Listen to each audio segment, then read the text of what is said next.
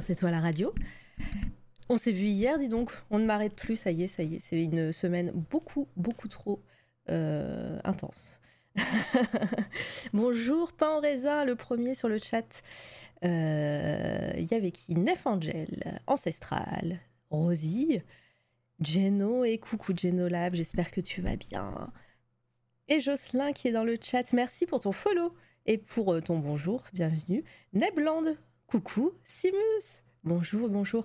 Bienvenue à tout le monde, en tout cas, je suis contente de vous retrouver aujourd'hui pour un horaire un petit peu différent. Euh, parce qu'il y en a, ils ont des vies, euh, des vies en dehors de Twitch. Et euh, du coup, du coup l'horaire a été convenu avec mon invité. Et voilà, mais je suis ravie de, de faire cette interview pendant, pendant qu'il fait jour. Ah bah, il y a les meilleurs, ben oui Merci pour le follow. Euh, Nebland, du coup. Euh, alors, je vous rappelle, euh, aujourd'hui, euh, je reçois Steve Baker, illustrateur et dessinateur de BD. On- vous allez voir, vous allez pouvoir lui poser plein, plein de questions. Et à Kenab qui s'abonne, merci. Vous allez pouvoir lui poser plein de questions. Donc, comme hier, je vous le dis, n'hésitez pas à utiliser vos points de chaîne. Pour les, pour les nouveaux de Twitch, les points de chaîne, c'est ce que vous cumulez en regardant. En regardant une, euh, vidéo Twitch, une émission Twitch. Et euh, avec ces points de chaîne, vous pouvez mettre votre, euh, commentaire en, en surbrillance. Et comme on va être un petit peu nombreux et, et s'il y a du monde qui parle sur le chat, je vais avoir du mal à vous voir tous et toutes. Donc euh, bah, n'hésitez pas à mettre votre, euh, votre commentaire en surbrillance pour que, je vois, euh, pour que je vois les questions si vous en avez. Voilà, et il faut pas hésiter puisque ça reste de l'interaction, donc euh, voilà, hésite- n'hésitez pas à poser vos questions. Et c'est Roden qui arrive, bonjour, bonjour. Comme d'habitude, je vais lurker. Oh là là, mais il n'y a aucun problème, c'est très gentil. Et puis, euh, on n'oublie pas, c'est une radio, c'est fait pour aussi. Bon, allez, j'arrête de parler parce que euh, on n'a pas beaucoup de temps. Non, c'est faux. On, va prendre tout notre temps. Et il est là sur le chat. Merci à toi, Steve, de, de- d'avoir accepté mon invitation et bienvenue. Bonjour, Steve. Bonjour Mara, enchanté. Je fais semblant de pas te connaître, hein, du coup. Ouais, c'est clair. j'allais dire, putain, un- si tu ne l'avais pas dit, j'allais dire, on aurait vu que du feu, quoi, vraiment. euh. Putain, acteur, Acteur studio. Acteur Studio, exactement. J'espère que tu vas bien. Merci encore. hein, je, je te le redirai plein de fois aujourd'hui. Mais euh, c'est quoi les points de chaîne? Dit-il en utilisant ces points de chaîne. Bravo Simus. Voilà, faites comme Simus. Euh, bon bah alors voilà, te- toi t'es pas trop, hum, contrairement à Aurélien que j'ai eu hier et pas mal d'invités que que j'ai euh, que, que j'ai euh, dans, dans l'émission. Toi tu, tu n'es pas trop sur Twitch, t'as pas de chaîne Twitch sur laquelle on peut euh, on peut te suivre? Non, non, c'est clair, j'ai pas, j'ai pas de chaîne Twitch. euh, je, suis, je légèrement sur les réseaux, mais euh, uniquement, euh, on peut voir mon travail sur Instagram. voilà, j'ai un compte Facebook, mais sinon, j'ai pas grand chose. Je comprends même pas Twitter, donc j'ai laissé tomber. Mais ouais, je, fais, bah, je, je- je sors directement des années 50, hein, donc Les années 50, ouais. Ouais. Ouais, mais voilà, on a, on a un voyageur du temps. Si à 50 ans, t'as pas de chaîne Twitch, non, mais voilà, c'est sûr. Voilà. On va, t'initier à Twitch, t'inquiète. Euh, alors, pour les personnes qui ne connaissent pas Steve, euh, vous pouvez faire point d'exclamation dans le chat euh, Steve ou point d'exclamation Baker et, c'est, et ça marchera et vous aurez son Instagram. Je vous invite grandement à aller follow son Insta puisque c'est vraiment super cool. Bon, je change de, ch- de chaîne, de scène, pardon. On va se mettre sur la scène interview. Ou bah, Aurélien Morinier, Steve Baker, ça a tout. euh, Pardon. Hop. Ceci est du direct. les gens vont croire que c'est la même personne. C'est ça. Aurélien ne voulait pas partir et euh, voilà, le voilà. Hop, voilà, t'es bien. T'es calé. Je suis bien, là, je suis bien. C'est beau, t'es calé. Allez. Euh, et bon, allez. Ça va être à toi maintenant de commencer. C'est parce qu'il est vieux, il comprend pas Twitch. On a des personnes plus vieilles que Steve sur Twitch. hein. Je veux pas, je veux pas balancer, hein, mais il en existe. C'est trop mignon. il y a même des, des gens, il y a même des gens euh, décédés sur Twitch. Hier, on a parlé de Bob Ross qui a une chaîne Twitch. Voilà, donc euh, c'est dire. Oui, oui. Et, euh, et, à chaque fois, il y a des milliers de personnes hein, qui le suivent et qui le, qui le regardent peindre. C'est des rediffs de ses vidéos, évidemment. Bon. allez, c'est à toi de travailler là, Steve. Tu vas te présenter, s'il te plaît, pour les personnes qui ne te connaissent pas et les personnes qui vont nous écouter aussi euh, en décalé euh, sur, sur, sur SoundCloud, Spotify et puis sur la rediff, sur la rediff Twitch pendant un mois. Dis-nous tout. Euh, bah, je me présente, donc Steve Baker, auteur de bande dessinée, euh, auteur euh, plus ou moins complet parce que il m'est arrivé de, enfin, je, fais aussi du scénario, donc j'écris mes propres histoires, notamment pour La vie en slip, la série pour laquelle je suis le plus connu, une série chez Dupuis. Voilà, qui va continuer parce que en fait, la bonne nouvelle c'est qu'il va y avoir une, adaptation animée de La vie en slip, une série animée sur Canal+, qui devrait commencer sa diffusion dans le courant de l'année. Voilà, donc évidemment l'éditeur s'est dit, eh, mais au fait, euh, on ferait pas une suite à la vie en slip eh ben, évidemment que ce serait une bonne idée, donc euh, je vais sûrement reprendre la vie en slip. Voilà, euh, mais je ne fais pas que ça. c'est un truc assez chouette qui est rendu possible par la bande dessinée, c'est qu'on peut passer d'un univers à l'autre assez facilement si on en a envie. Et en l'occurrence, je suis aussi connu pour la série Bots chez Ankama, voilà, avec Aurélien Ducoudray au scénario. Et là, je ne fais qu'entre guillemets que le dessin et la mise en couleur des pages. Donc, euh, mais là, c'est vraiment un univers très très différent de la vie en slip.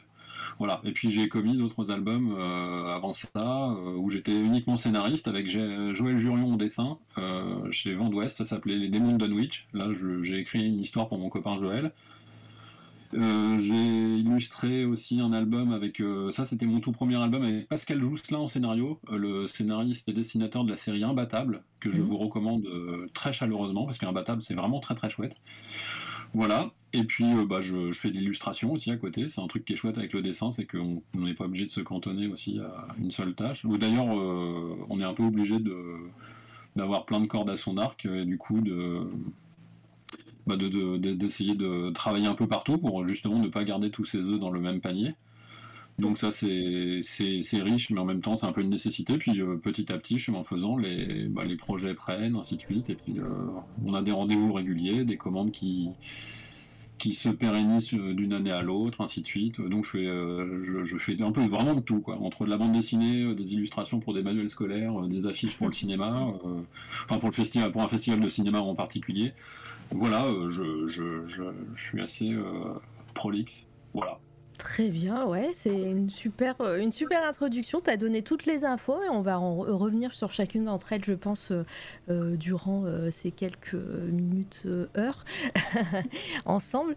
Bah, avant de, parler vraiment de ton travail actuel, déjà dis-nous comment comment t'en es venu à être auteur, dessinateur de BD. Est-ce que tu as fait des études pour, pour en arriver là ou, ou pas? Alors oui, oui, j'ai un cursus euh, assez artistique. Euh, ça vient pas de n'importe où. En fait, quand j'étais petit, euh, je suis tombé sur un pile gadget et mhm. en lisant les pages de BD, je me suis dit mais c'était vraiment super chouette la bande dessinée. Et je voulais faire à tout prix de la bande dessinée, quoi qu'il arrive. Voilà, c'était vraiment le truc que je m'étais imposé. Je voulais vraiment depuis la, depuis la primaire, hein, vraiment ça date de cette époque-là, je voulais faire de la bande dessinée pour de vrai quoi. Et, donc euh, bah, je répétais aux gens que je voulais faire de la BD quoi qu'il arrive. Et donc euh, euh, c'était un peu compliqué au début parce que je, je dessine pas très bien. Et puis bah, j'étais assez tenace par contre. Et puis j'ai eu des coups de main quand même notamment quand je suis arrivé au collège il y a ma prof d'art ma prof d'art plastique qui a senti que j'étais très motivé. Donc elle m'a confié des des affiches à réaliser pour le, pour le collège. Et puis aussi, elle m'a inscrit d'office au festival euh, d'Angoulême, le concours amateur, qui était ouvert à tout le monde, du coup. Ouais. Donc ça c'est cool parce que c'est grâce à elle que j'ai fait mes premières pages de bande dessinée parce qu'évidemment à cet âge-là on a d'autres chats à fouetter que de, bah, que de passer des heures sur une page de BD parce que c'est quand même un boulot d'enlumineur, de, de moine enlumineur. Franchement c'est un travail euh, assez long. Donc je faisais bien du dessin comme ça, mais par contre raconter une histoire sur une ou deux pages, euh, on se rend vite compte que c'est un peu, c'est un peu difficile surtout quand on est pré-ado quoi. Tu m'étonnes. Et, euh, et, donc, mais c'est cool parce que tu, tu, fais partie des personnes, voilà, tu voulais depuis tout petit être dessinateur de BD et euh, tu es arrivé à tes fins. Et euh, ça, c'est cool. Qu'est-ce que, qu'est-ce que tu conseillerais aux personnes qui débutent dans la BD et qui, comme toi, depuis longtemps veulent, veulent faire dessinateur ou dessinatrice. Hein? Oui, bah pour, pour m'en répéter, justement, essayer de, de, trouver plein de pistes pour lesquelles on pourrait avoir besoin de, de la personne qui fait du dessin, en fait. parce que voilà, on, on, utilise le dessin dans plein, plein de milieux différents.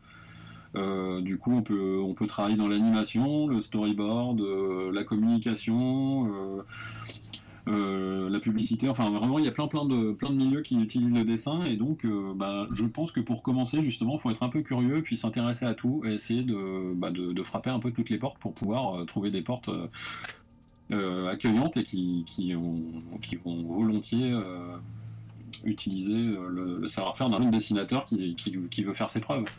Voilà. Le, culot la... En fait, oui, je sais que d'expérience, justement, il n'y a pas de. Il n'y a pas de règles et surtout à chaque fois les projets ils se font euh, pour une histoire de bons moments, de bonnes rencontres euh, et donc faut pas hésiter à frapper à toutes les portes et, euh, et on sait jamais sur quoi on tombe, on sait jamais quel chemin va prendre le travail qu'on montre pour, mais ça finit toujours par fonctionner. je sais que moi je suis assez tenace et en l'occurrence, euh, bah, ça se passait, euh, ça s'est un peu passé comme ça en règle générale. Donc, euh, mhm. donc faut pas hésiter quoi. Après, évidemment, il faut aussi pas hésiter à travailler. C'est un boulot pour lequel les diplômes ne servent pas à grand chose. Ah, évidemment, l'éditeur il va juger sur, sur, pièce, il va regarder les travaux, il va regarder si il pense que bah, il, va, il va pouvoir en vendre des caisses ou pas, parce que bah, le métier de, d'auteur de, bande dessinée, euh, il est quand même ultra libéral. Euh, on n'est pas payé en fonction du nombre d'heures qu'on passe sur les pages, mais plutôt en fonction euh, du nombre d'albums qu'on vend. C'est un peu ça le calcul qui est fait. Donc c'est un peu ingrat, clairement. C'est vrai qu'on va passer une année sur un, à, à, pratiquer, à faire un album et euh, cet album-là, il va pas forcément être payé très très cher euh, à la base. Mais après, comme, comme pour tout, tout est négociable. Et pareil aussi, là, euh, la, part de, travail de l'auteur, ça va être aussi de négocier au mieux. Il faut pas avoir peur de de négocier, c'est ça le truc. C'est si on ne demande pas, de toute façon, on n'aura pas. Et la plupart des auteurs, enfin beaucoup d'auteurs en tout cas, je veux pas généraliser, mais beaucoup, euh, partent un petit peu euh, battus d'avance en se disant bah voilà de toute façon j'aurai pas beaucoup d'argent donc euh, et, en d'expérience aussi je sais que bah, si on ne demande pas on n'a pas forcément et en général on peut toujours tout est vraiment négociable voilà mm. c'est un peu ma, devise dans, dans, la vie en général. au pire, on te dit non. Euh, tu risques ça. Voilà. Au pire, on te dit. ça, il faut vraiment pas avoir peur. Après, c'est hyper, euh, c'est hyper quand même dur de, parce qu'il faut se vendre, il faut savoir se vendre. Le nom. ouais, ouais, ça c'est, euh, c'est un peu. On en parlait un peu hier aussi avec Aurélien justement sur sur tout ce qui est promotion et que et que lui, il disait qu'il n'arrivait pas du tout à se promouvoir, à se, oui, promouvoir. il il était pas du tout adepte voilà des réseaux sociaux etc et donc euh, c'était euh, c'était un peu compliqué de en tant qu'artiste de se vendre justement. Et, euh, bah, tu le rejoins à peu près un peu sur ça. Donc surtout que là les boulots ils vont pas se vendre tout seuls clairement. Il faut il faut s'exposer puis s'exposer à la critique toujours voilà, que ce soit la critique du, de l'éditeur, mais aussi après forcément la critique du lecteur, parce qu'on a des retours sur les, sur les lectures des bouquins, tout ça. Donc euh, bah, c'est un, c'est un métier pour lequel il faut, euh, il faut quand même être un peu humble. ouais, coup, ouais, euh, t'es exposé. Hein. Oui, quand même. du coup, alors faut avoir soit, soit être un peu humble, soit avoir un sacré sens de l'autodirision. Voilà. je comprends. Alors, bah, du coup, on, continue. Bah, donc, bah, tu as eu la chance très jeune de, de, partir vraiment dans le dessin. Euh, après, après le lycée, etc., as fait, tu as, dit tu as fait euh, une école BD, je sais plus. Je me souviens. Ah ouais, je suis passé par le lycée déjà. Le lycée, c'était orientation euh, art plastique. Tout simplement parce que justement cette euh, prof d'art plastique là, elle m'avait quand même fait un super dossier alors que j'étais quand même pas un très bon élève, hein. j'étais euh, j'étais assez médiocre. Euh, je pense qu'ils ont senti que j'étais assez motivé, donc du coup je suis rentré dans une dans une filière art plastique. Il y avait un nombre de places limité, mais ils m'ont accepté quand même. le, souci de cette filière, en fait, j'ai appris beaucoup de choses. Hein. Franchement, j'ai mis un pied dans, dans, le monde des arts, ça c'était chouette parce que du coup, j'ai pu me faire un bagage de, un bagage culturel euh, vraiment, vraiment cool sur les arts en général. Euh, le problème, par contre, c'est que la, bande dessinée n'avait pas du tout sa place euh, Ah dans, oui. dans le, dans le milieu. Quoi. Ça a toujours été un parent pauvre de- des arts, et en l'occurrence. euh, Bah surtout, je- je, alors, on a dit qu'on était, team vieux, mais du coup, euh, à l'époque euh, à laquelle tu étais au lycée, c'était quoi, les années 90, euh, c'est ça? Ouais, je dirais que c'est à peu près ça, ouais. Donc, donc euh, ouais, dans les années 90, euh, clairement, le, la BD, c'était déjà que maintenant, mais c'était vraiment le parent pauvre de- des arts, quoi. Oui, voilà. Et du coup, on, a, on en parlait un tout petit peu, mais en tout cas, il y avait pas de, c'était pas du tout un art à part entière euh, comme maintenant, quoi. Ouais, je crois qu'on commençait à peine à avoir un peu d'autobiographie en bande dessinée, ce genre de choses, quoi, mais c'était pas, euh, c'était pas aussi développé, clairement. Oui, voilà, donc, où il euh, fallait, fallait être connaisseur, quoi. Tout à fait. Mhm. Ouais, ouais. Et Et donc le, le- donc, j'ai fait, j'ai fait, ma- j'ai fait mon, j'ai passé le lycée euh, à peu près euh, convenablement, c'était chouette. Euh, je me souviens, j'ai de bons souvenirs du lycée quand même. C'était mieux que le collège qui était quand même hyper violent, je trouvais. Mais bon, ça, je sais pas parce que je suis une grosse chochotte, je pense, mais en tout cas, le collège pour moi, c'était, c'était un peu dur. Euh, donc je, je tiens mon, mon bac et puis je me dis que bah, c'est pas très sérieux quand même de vouloir faire de la bande dessinée du dessin et du coup je rentre dans je, je commence une fac d'anglais Ouais. Voilà bah comme quoi euh, j'ai pas réussi ma fac d'anglais T'as pas pas fini? Non, j'ai pas fini. non, mais en fait, en, en plein milieu de, de ma première année, mais je me dis, mais en fait, c'est pas sérieux, quoi. Je veux devenir enseignant. euh, faut, faut quand même avoir un minimum de conviction. euh, Je suis pas du tout convaincu. Enfin, je crois que quand on est enseignant, c'est un peu comme quand on est dans le corps médical. On, enfin, on fait ça par, euh, comment dire, par, euh, bah, par conviction, clairement. Oui, donc, euh, par vocation. J'avais pas la vocation de transmission, tout ça. Enfin, je l'ai un peu plus maintenant, mais en tout cas, je me voyais pas de, devenir prof. Et euh, donc j'annonce à mes parents que non, je dois faire une école de BD, je veux faire de la BD depuis toujours, c'est ce que je veux faire. Donc c'est un peu compliqué à ce moment-là avec mes parents quand même. hein. voilà, je, je leur explique euh, que bah, je, je me suis renseigné, qu'il y a une école qui est pas très chère parce qu'en plus je viens d'une famille euh, pas, bah, vraiment pas fortunée, du coup euh, j'avais pas 36 choix. Angoulême c'était trop cher, euh, Lyon c'était trop cher aussi, donc c'était en Belgique à Bruxelles. euh, une école semi-publique qui s'appelle Ouais. l'Institut Saint-Luc. Mais euh, après, euh, voilà, euh, la Belgique, c'est aussi euh, une terre, euh, une terre de BD, hein, donc euh, c'est Oui, oui, comme euh, comme t'en parles, pardon, c'était euh, c'était un peu le choix, le dernier choix, mais euh, ça reste euh, ça reste bien. C'était un, ouais, un vrai bon choix, clairement, vraiment, c'est vraiment chouette. Et donc, euh, le seul souci, c'est qu'il y avait un concours, il fallait passer le concours. euh, donc, j'ai passé le concours, j'avais été encore frais de, mes, de mon enseignement artistique, et donc ça, c'est cool parce que du coup, j'ai pu passer le concours. euh, Enfin, c'était un peu intimidant aussi, quand même, parce que je me suis retrouvé avec 200 personnes, je crois, pareil, 25 places, des gens de toute l'Europe, suédois, allemands, grecs. Enfin, vraiment des gens de partout, des Suisses aussi, euh, des Italiens. Et, euh, et puis finalement, ils ont dû sentir que j'étais euh, j'étais aussi hyper motivé. Et donc, j'ai pu rentrer dans cette école qui m'a vraiment grandement servi parce que j'ai appris un. J'ai eu un enseignement assez académique dont j'avais vraiment besoin, donc je manquais cruellement.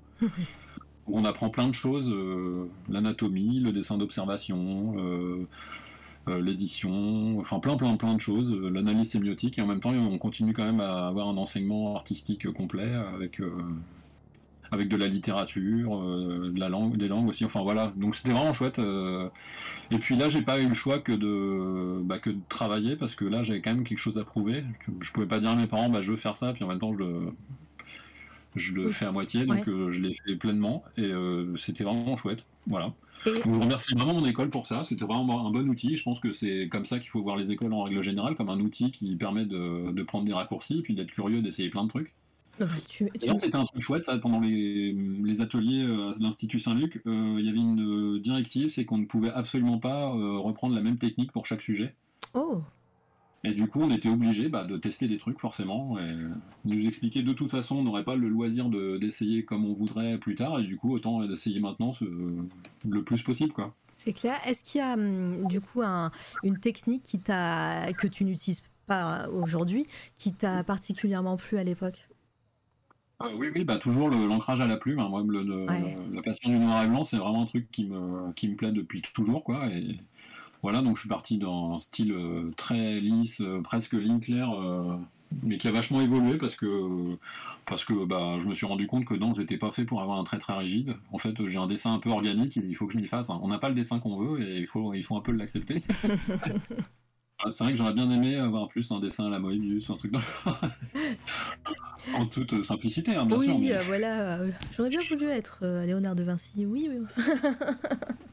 Non, mais du coup, le, le truc, ouais, c'est que je pense qu'il faut aussi apprendre à faire de ses défauts des qualités et du coup transformer, euh, transformer ses, ses- ses défauts en atouts. En l'occurrence, moi, je, je sais que j'ai pas un j'ai pas d'ADN de crayon dans les doigts, j'ai pas, un- je suis pas un super dessinateur. Par contre, euh, je pense que j'ai de la technique pour pouvoir raconter des histoires en Ouais. images. Du coup, euh, j'arrive à sortir mon épingle du jeu de ce côté-là, quoi. Ouais, ouais.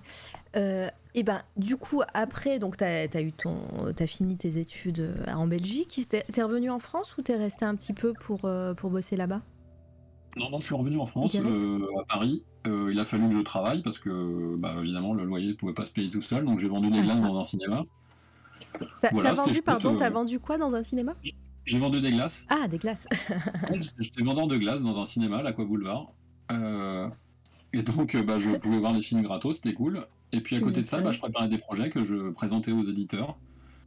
Euh, ils étaient pas trop enthousiastes, hein, les éditeurs quand même. Et puis un jour, un éditeur m'a dit Franchement, on aime bien ton dessin, est-ce que ça te dirait de. on cherche un illustrateur pour une série euh, qui s'appelle Voltige et Ratatouille euh, aux éditions Milan. Est-ce que ça te dirait de l'illustrer Et en l'occurrence, euh, évidemment que j'ai sauté sur l'occasion. J'ai rendu mon tablier, puis euh, j'ai commencé comme ça, euh, avec Pascal Jousselin au scénario, qui est un auteur maintenant connu pour la série Imbattable. Je sais pas si vous connaissez cette série. On va aller voir pour les gens Bah, qui ne Imbattable, connaissent c'est vraiment chouette. Voilà, je vous le recommande. Déjà, il y a- vraiment. Voltige et Ratatouille. J'ai tapé ça sur Google. Ouais. Voltige et Ratatouille, bah, le tome 2, c'est moi. Alors, ce, cet album-là, maintenant, il est totalement impossible euh, Euh, de, le, de Tome le trouver. 2. Ah, on le voit, il est juste en dessous, c'est la deuxième vignette en ah, dessous. celle-là. Non, Ah. pas celui-ci. Celui où il y a plein de personnages Ouais, et des ouais, c'est soldats bon. tout autour. Là. Ouais. Le voilà. C'est bon. Un petit Moi, décalage. ça, c'est mon tout premier album. voilà. C'est trop mignon. Voilà. C'est La c'est jeunesse. mignon quand même. La jeunesse. Moi, on pourrait peut-être le trouver en solderie, hein, je pense. euh. Ouais, il est cool. Ceci dit, c'est un lien. euh, c'est doit être. euh, c'est un lien. C'est un lien du diable, tu sais. Ah, mais oui, bien sûr. Mais, euh, mais peut peut-être d'occasion. si vous le N'hésitez pas à l'acheter d'occasion parce que de toute façon, il est plus en vente. Donc, euh. si- ouais, ouais, si vous le trouvez. Avec dédicace, tu l'as, Jocelyn, avec dédicace. Allez. Non, mais Jocelyn, on se connaît depuis toujours. Oui. Pascal. Jousselin. Imbattable. Juste pour que vous Ouais. ayez une notion euh, dans le chat. Hop. On va mettre ça. Ouais, Imbattable, c'est vraiment chouette parce que c'est le seul vrai héros de bande dessinée. C'est-à-dire que c'est un personnage qui peut, euh, qui peut passer d'une case à l'autre. Ah oui. Et donc, euh, bah, il voit ce qui se passe à l'avance et il peut interagir avec les cases suivantes. Et du coup, c'est un travail de narration vraiment chouette. Mm. C'est c'est hyper simple, mais c'est hyper bien fichu. Et en même temps, c'est très drôle. Parce qu'il est confronté du coup à des super euh, vilains qui ont eux-mêmes aussi des pouvoirs qui, pour interagir avec la bande dessinée. Donc euh, ça donne des pages très très créatives et Ouais, c'est bon, il a, ça a déjà été traduit dans des dizaines de pays différents. Enfin, c'est c'est un succès imbattable. Ça, ça me fait penser, il y a, pas très longtemps, j'ai fait une série d'émissions sur les livres euh, atypiques euh, et euh, ben voilà, singuliers, et dont des livres singuliers de par leur narration, et on n'a pas, on pas parlé de cette BD. Ah, bah, Du coup, je- ouais, c'est Ouais, vraiment bah, je le note. Imbattable. ouais, je le note, je le note. Et, euh, Et surtout, ce qui est étonnant, c'est que ça fonctionne qu'en bande dessinée. C'est-à-dire qu'on ne pourra pas avoir de dessin animé imbattable, ouais. c'est impossible, pas de film imbattable, pas de. C'est vraiment que de la BD, quoi. Mm. Voilà. Non, ça marche super bien. C'est oui. Oh, regardez. Et euh, donc là, on est à, à tes tout débuts, donc euh, avec euh, du coup euh, avec euh, Monsieur Jousselin, Pascal Jousselin, voilà, je cherchais son prénom. et, euh, et donc là, tu as, un, pied à l'étrier dans le, dans les, chez les maisons d'édition. Euh, et euh, suite à ça, est-ce que bah, tu, c'est plus facile pour toi de trouver, euh, de trouver de- des projets ou de proposer des projets, disons Ou alors il y a quand même, y a quand même des difficultés en tant qu'auteur et dessinateur, artiste, pour, pour pas imposer, mais pour proposer sa, ses créations? C'est un, moment un peu compliqué parce que euh, moi, je me voyais pas scénariste, je me voyais bien illustrateur, il n'y avait Ouais. pas de souci avec ça. Par contre, je me voyais pas écrire des histoires. Et puis, euh, bah, à la fin, de, la fin de mon album Voltige Ratatouille, là, euh, bah, je me rends compte que Pascal, il a d'autres chats à fouetter, qu'il a déjà des projets, ainsi de suite, euh, qu'il veut pas spécialement m'écrire un autre truc. Et, euh, et puis, bah, je trouve pas de scénariste. Donc, bah, je me dis, bah, il va falloir que j'écrive mes histoires. Et donc, c'est comme ça que, j'écris mes premiers, mes premiers gags en fait de la vie en slip. Parce qu'en règle générale, euh, c'est un truc que j'aime plutôt, l'humour. Voilà. Et... J'aime l'humour. Ouais, ici, on n'est pas du tout. Très, on... très sérieusement. Ouais, on n'est pas, on n'est pas du tout euh, rigolo ici. Hein. On n'aime pas ça. ouais, je vois ça. Et... Et donc je me dis, bah, ça va être le plus simple pour moi, oui, ça va être de, faire des gags en une page, parce qu'au moins comme ça, j'ai pas besoin de, pas besoin de, d'écrire de, très longues histoires, donc je m'inspire de, copains que j'avais à l'époque. Euh, euh, Pierrot, mon copain italien, et Charlie, mon, bah, des copains de l'Institut Saint-Luc en fait. Et puis j'écris des petites histoires de gosses qui font des conneries en fait, une espèce de jeunesse fantasmée. Et c'est comme ça que je vais écrire mes premiers gags de la en slip. Voilà, donc euh, bah, j'écris des, gags et puis je les présente à droite à gauche. Euh, je sais que Milan, euh, ils, veulent que j'écrive plus de gags alors que j'en ai déjà écrit une quinzaine. bon, du coup, je commence à démarcher ça un peu partout. Je me souviens que Spirou à l'époque me dit bah ils sont bien tes gags, par contre, ce serait bien de, modérer un peu parce qu'ils sont quand même un peu trash. Hein. Les enfants, ils s'en prennent plein la poire. C'est une, une, question que j'allais te poser, c'est justement, c'est comment, je l'ai aussi posé hier, mais euh, comment on, travaille euh, une, BD ou une œuvre euh, jeunesse, sachant que là, tu viens de dire, voilà, tu fais des gags, ils sont un peu trash, ça va être lu par des enfants. comment, comment toi, en tant qu'adulte, tu te dis, bon, là, mes BD vont être lues par des, par des gosses, faut, faut que je m'adapte? Il y a clairement, de toute façon, oui, je pense, une autocensure. Déjà, je sais que euh, j'ai du mal, par exemple, dans les BD jeunesse où, euh, où, il, y a, il y a beaucoup de fautes d'orthographe ou même des gros mots. J'ai un peu du mal parce que je me dis que euh, finalement, c'est de la lecture et la, la, lecture, elle doit rester un peu vertueuse quand même, tu vois ce que je veux dire? Que mhm. bah, le, que bah, c'est comme c'est comme un comme un roman comme une nouvelle. Voilà j'ai envie aussi que les gens euh, entre, entre, guillemets tirer les gens vers le haut quand euh, quand on leur propose quelque chose. Et du coup euh, bah, déjà il y a de ce, côté là du coup je j'écris pas avec des gros mots clairement. Ou alors j'essaie de, trouver des formules un peu plus rigolotes que que d'utiliser des insultes gros mots euh, puis pour les gags, euh, clairement, moi, il y avait une, il y avait une, euh, y avait un critère, c'est qu'il fallait que ça me fasse, ça me fasse rigoler quand même. Donc, donc j'étais assez exigeant avec moi pour l'écriture des gags. après, je crois que j'ai un humour assez particulier, du coup, ce qui me fait rire fait pas forcément rire non plus la plupart des gens. Donc, mais en tout cas, c'était le critère de base, que ça me fasse rigoler, que je, que, que ce soit amusant, quoi. Voilà. Et, et, donc, tu disais que la maison d'édition t'a envoyé un message ou t'a appelé pour, euh, euh, pour te dire de te canaliser un petit peu quand même. Oui, oui, ça serait bien de lever un peu le pied parce que euh, les gags, pour la plupart, étaient pas mal, mais par contre, parfois c'était un peu trash, quoi, clairement. et j'ai une autre réponse du magazine Pif Gadget qui, lui, m'a dit franchement, c'est super, on prend les gags, c'est parti. Allez, go. Allez go. Et du coup, j'ai commencé à dessiner dans le magazine que j'avais lu. Euh, c'est ce que j'allais dire. Est-ce que c'est pas un petit peu une boucle qui se boucle, justement, qui se referme C'est-à-dire que arrêté de travailler, finalement, c'est terminé. ça y est. Euh, parce que Pif Gadget, bon, euh, il y a eu l'histoire qu'on leur connaît, mais c'est c'est quand même culte comme, comme magazine et comme. En plus, c'était une renaissance d'il y a peu, enfin, à ce moment-là. Et puis, euh, en plus, je le fais dans de bonnes conditions parce que euh, j'ai un, je deviens salarié. En gros, je suis pigiste pour, euh, pour, le, pour le journal. Donc, ça, c'est cool. Et puis, une fois que j'ai assez de pages, je, leur dis voilà, est-ce qu'on ferait pas un album? Et là, ils me disent bah écoute, euh, ils sont vraiment très très chics avec moi. Ils me disent euh, Steve, on n'a pas un très bon système de diffusion. On peut te faire des albums, mais euh, on sera pas très bien distribué. Si tu peux présenter tes gags ailleurs et que tu peux le faire éditer ailleurs, vas-y fonce quoi. Ouais, Oh bah, au moins, ils ont, été, ils ont été chics avec. Euh, avec euh, ouais, ils ont été très honnêtes. Et euh, donc, je représente à nouveau mes pages un peu partout. Et là, j'ai une réponse de Dupuis, donc Spiro. Il me dit super, on signe. ça a marché chez les, chez les voisins, maintenant on sait que ça marche, ok, on prend. Voilà, exactement, c'est un peu ça. Et du coup, euh, finalement, c'était plus trop trash. il y a peut-être eu un changement de mentalité entre deux, mais euh, en tout cas, euh, en tout cas, finalement, c'était plus si trash et ça, passait quoi. Donc c'est comme ça que bah, la série d'ailleurs s'appelait Jean-Paul Fart et ses amis à l'époque. Elle s'appelait pas du tout La vie en slip. Ah, ok. Ouais. Et ça a changé, ça tout simplement parce que je voulais que le sous-titre soit La vie en slip pour le tome 1, et j'avais appelé mes... le, titre des mails que j'avais envoyé, je voulais que les éditeurs se rappellent quand même et voient, ce mail un peu particulier, avec mon projet dedans. J'avais mis ça en titre de mail, comme ça je me suis dit au moins ils vont faire, vont faire attention à ce que j'envoie. Dans l'occurrence, ça a bien marché parce qu'ils m'ont proposé justement chez Dupuis de, de changer le titre avec la sacro-sainte règle du nom du héros pour, euh, pour titre de série en euh, La vie en slip, finalement, qui représentait bien la, stupidité de la série. Euh.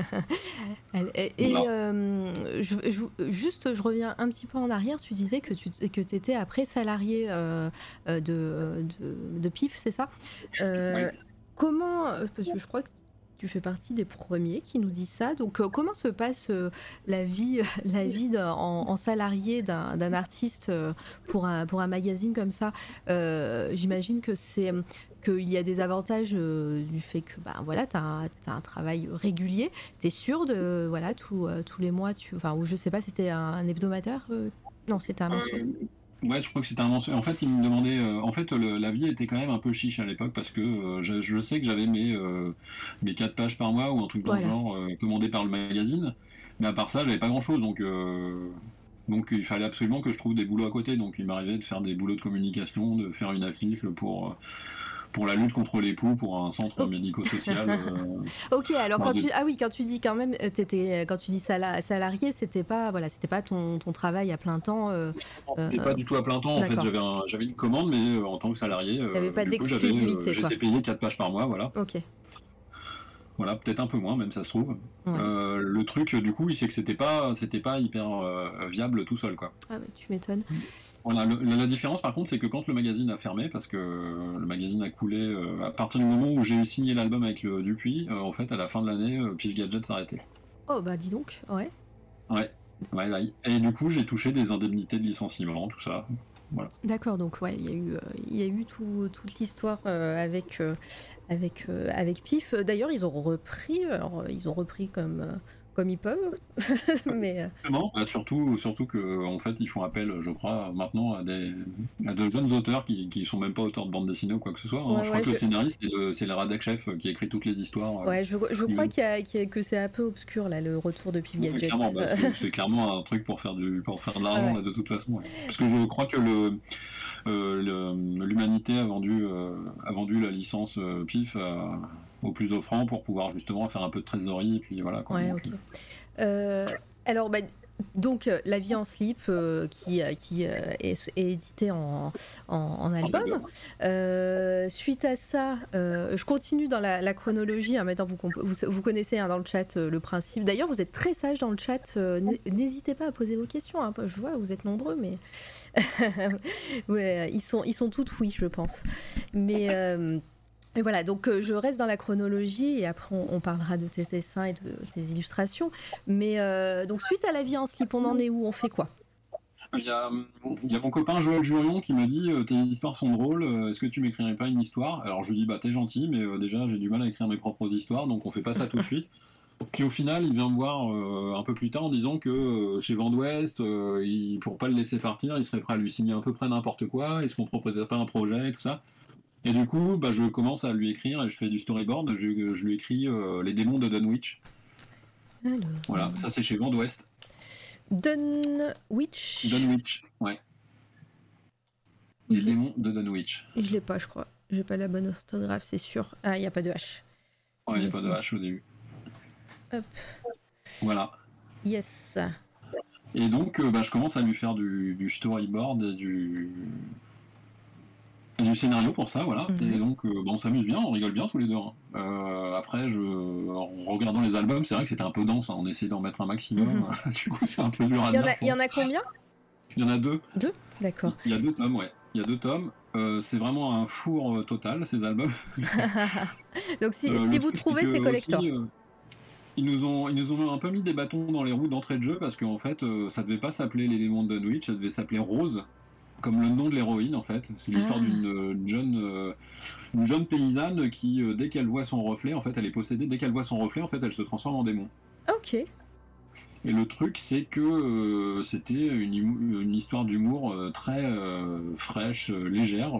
c'est vraiment de, la comédie, quoi. Et ils nous ont imposé ce titre-là, alors que, enfin, je trouve que ça vient un peu tout plomber quand même. On n'a pas du tout l'idée de. Ah oui, parce que en fait, c'est une BD humoristique.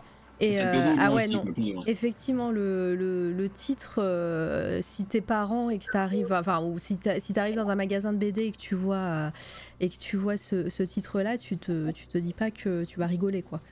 Pas trop. Non, non. Du coup, euh, bon, on n'a pas eu trop le choix. Bon, on est quand même content d'avoir fait ces albums, hein, c'est chouette. Enfin, voilà. Mais après, on n'a pas eu toutes nos chances euh, données grâce à ce titre un peu, un peu lourdingue. Comment, comment ça se passe euh, un, euh, du- un travail d'équipe comme ça? Bah, Parce qu'on n'en a pas parlé sur, euh, sur la première BD, mais euh, comment, comment tu travailles euh, avec, euh, avec tes, euh, tes collègues? Euh, Collaborateur. Ouais, collaborateurs. Je, je voulais pas dire ce mot, c'était trop euh, institutionnel. Mais, euh, mais voilà, mais avec euh, tes, tes copains et, et copines, peut-être euh, scénaristes ou dessinateurs. En fait, il n'y a, pas de règle. Euh, C'est vraiment différent pour chaque collaboration. Mhm. Euh, la seule règle, c'est vraiment qu'il faut très bien s'entendre parce que quand même, c'est une histoire de couple pendant le, le temps de la réalisation de l'album et du coup, il faut quand même être sur la même longueur d'onde et puis s'apprécier un minimum. On n'a pas le choix, ça, je trouve.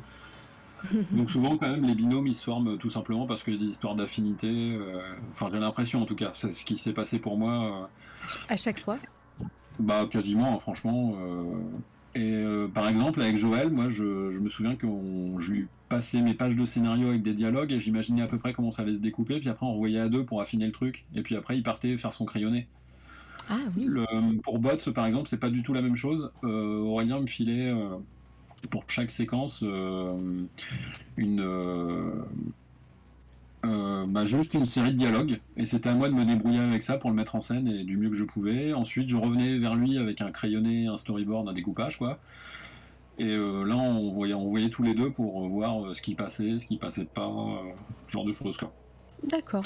Voilà. Et parfois, il y a aussi des- un travail beaucoup plus détaillé. Par exemple, quand je travaille avec Théa pour le prochain album qui va sortir, là, Billy Bang Bang aux éditions du Lombard, euh, là, elle me fournit un scénario avec euh, ce qui se passe euh, case par case. Ok, d'accord. Donc, euh, C'est très découpé. Et après, bien évidemment, j'ai toute la liberté du monde pour lui proposer une version plus fluide ou, enfin, en tout cas, de toute façon, on, on œuvre à chaque fois tous les deux pour que pour que ça se lise le, le mieux possible et que ce soit le plus drôle, le plus pertinent. Voilà. possible. Euh, bah, très bien. Euh, ensuite, euh, après les démons de Dunhill, Dunhill, Dunwich, pourquoi je... je... Je sais pas pourquoi j'ai dit ça. Tu... On arrive... On est en quelle année là? On arrive... On arrive où? Je sais plus du tout. Je crois qu'on est en 2006. Non, j'en sais rien du tout. en plus, j'ai une très mauvaise mémoire des dates, donc je pense qu'on est en 76. Non mais maintenant, je vais, je vais demander à tous mes invités de faire une frise chronologique. On a eu le coin... plaît, ouais. On a eu le coin du masque euh, qui nous a fait une frise chronologique, c'était parfait, je pouvais suivre euh, la temporalité. non mais je plaisante. Le... Donc bon, ok, on est en- dans, dans les années 2000 et, euh, et, et du coup, t'as as, quand même pas mal d'albums à ton actif à, à cette Ça, époque-là. ça s'est fait au fur et à mesure, euh, petit à petit. Ouais. Il y a aussi, j'ai rencontré aussi quand j'étais plus jeune un, un scénariste qui s'appelait Sébastien Floch, euh, qui, euh, avec qui euh, j'avais commencé à préparer des projets, mais ça marchait pas trop. C'était pas du tout accepté. Enfin, en tout cas, ça marchait pas trop en l'état. Et puis un jour, on a proposé un autre truc qui s'appelait Inoxydable. chez, chez plusieurs éditeurs et Casterman a fini par accepter de le faire. Là, par contre, je mettais un pied clairement dans la, dans la SF, dans l'anticipation, mais pas du tout, pas du tout rigolo. Ah. Euh, plutôt un projet ado, et euh, ça, ça s'était signé euh, plus ou moins facilement. Euh, par contre, il a fallu vachement négocier parce que euh, il payait pas du tout. Donc, euh, même si j'avais pas de nom d'auteur, bah, j'ai pas hésité à mettre les, les, les doigts dans le contrat et puis dire que bah non non c'était pas convenable mais en l'occurrence même ce qu'ils ce qu'ils ont fini par me payer c'était pas assez le, le truc c'est que bah, ce- la, conce- la conception de l'album elle s'est un peu éternisée mais clairement hein, je crois que j'ai mis peut-être 6 ans à le faire ce bouquin là en fait parce Ah que je faisais d'autres trucs à côté aussi du coup pour euh, pouvoir Pour euh, rentabiliser, subsister. quoi. en Ouais, l'occurrence la vie en slip ou les démons de Dunwich tu vois ce que je veux dire enfin Ah je faisais plein de trucs euh. Ah ouais, je comprends. Comment tu, comment on fait pour, euh, ou c'est galère Tu vas me dire, c'est, tu vas juste me dire c'est galère, mais euh, pour jongler comme ça avec euh, avec plein de d'œuvres et de, de projets, surtout que c'est des œuvres et des projets qui n'ont rien à voir avec les uns avec les autres, quoi. Donc c'est pas trop difficile de, de devoir jongler avec avec tout ça? T'as pas le choix, hein, tu vas me dire. bah oui, c'est ça. Déjà, j'avais pas trop trop le choix, puis j'étais content du coup que les éditeurs finalement me signent des projets. Euh, le truc, c'est que euh, moi, ça me plaît bien aussi de pouvoir euh, m'autoriser des récréations à droite à gauche, parce qu'au moins, comme je le disais tout à l'heure, le, faire de la bande dessinée, c'est quand même vraiment, surtout pour les dessinateurs, un métier dans le mineur. tu, tu sors pas de ta journée, tu passes des heures et des heures sur ta page.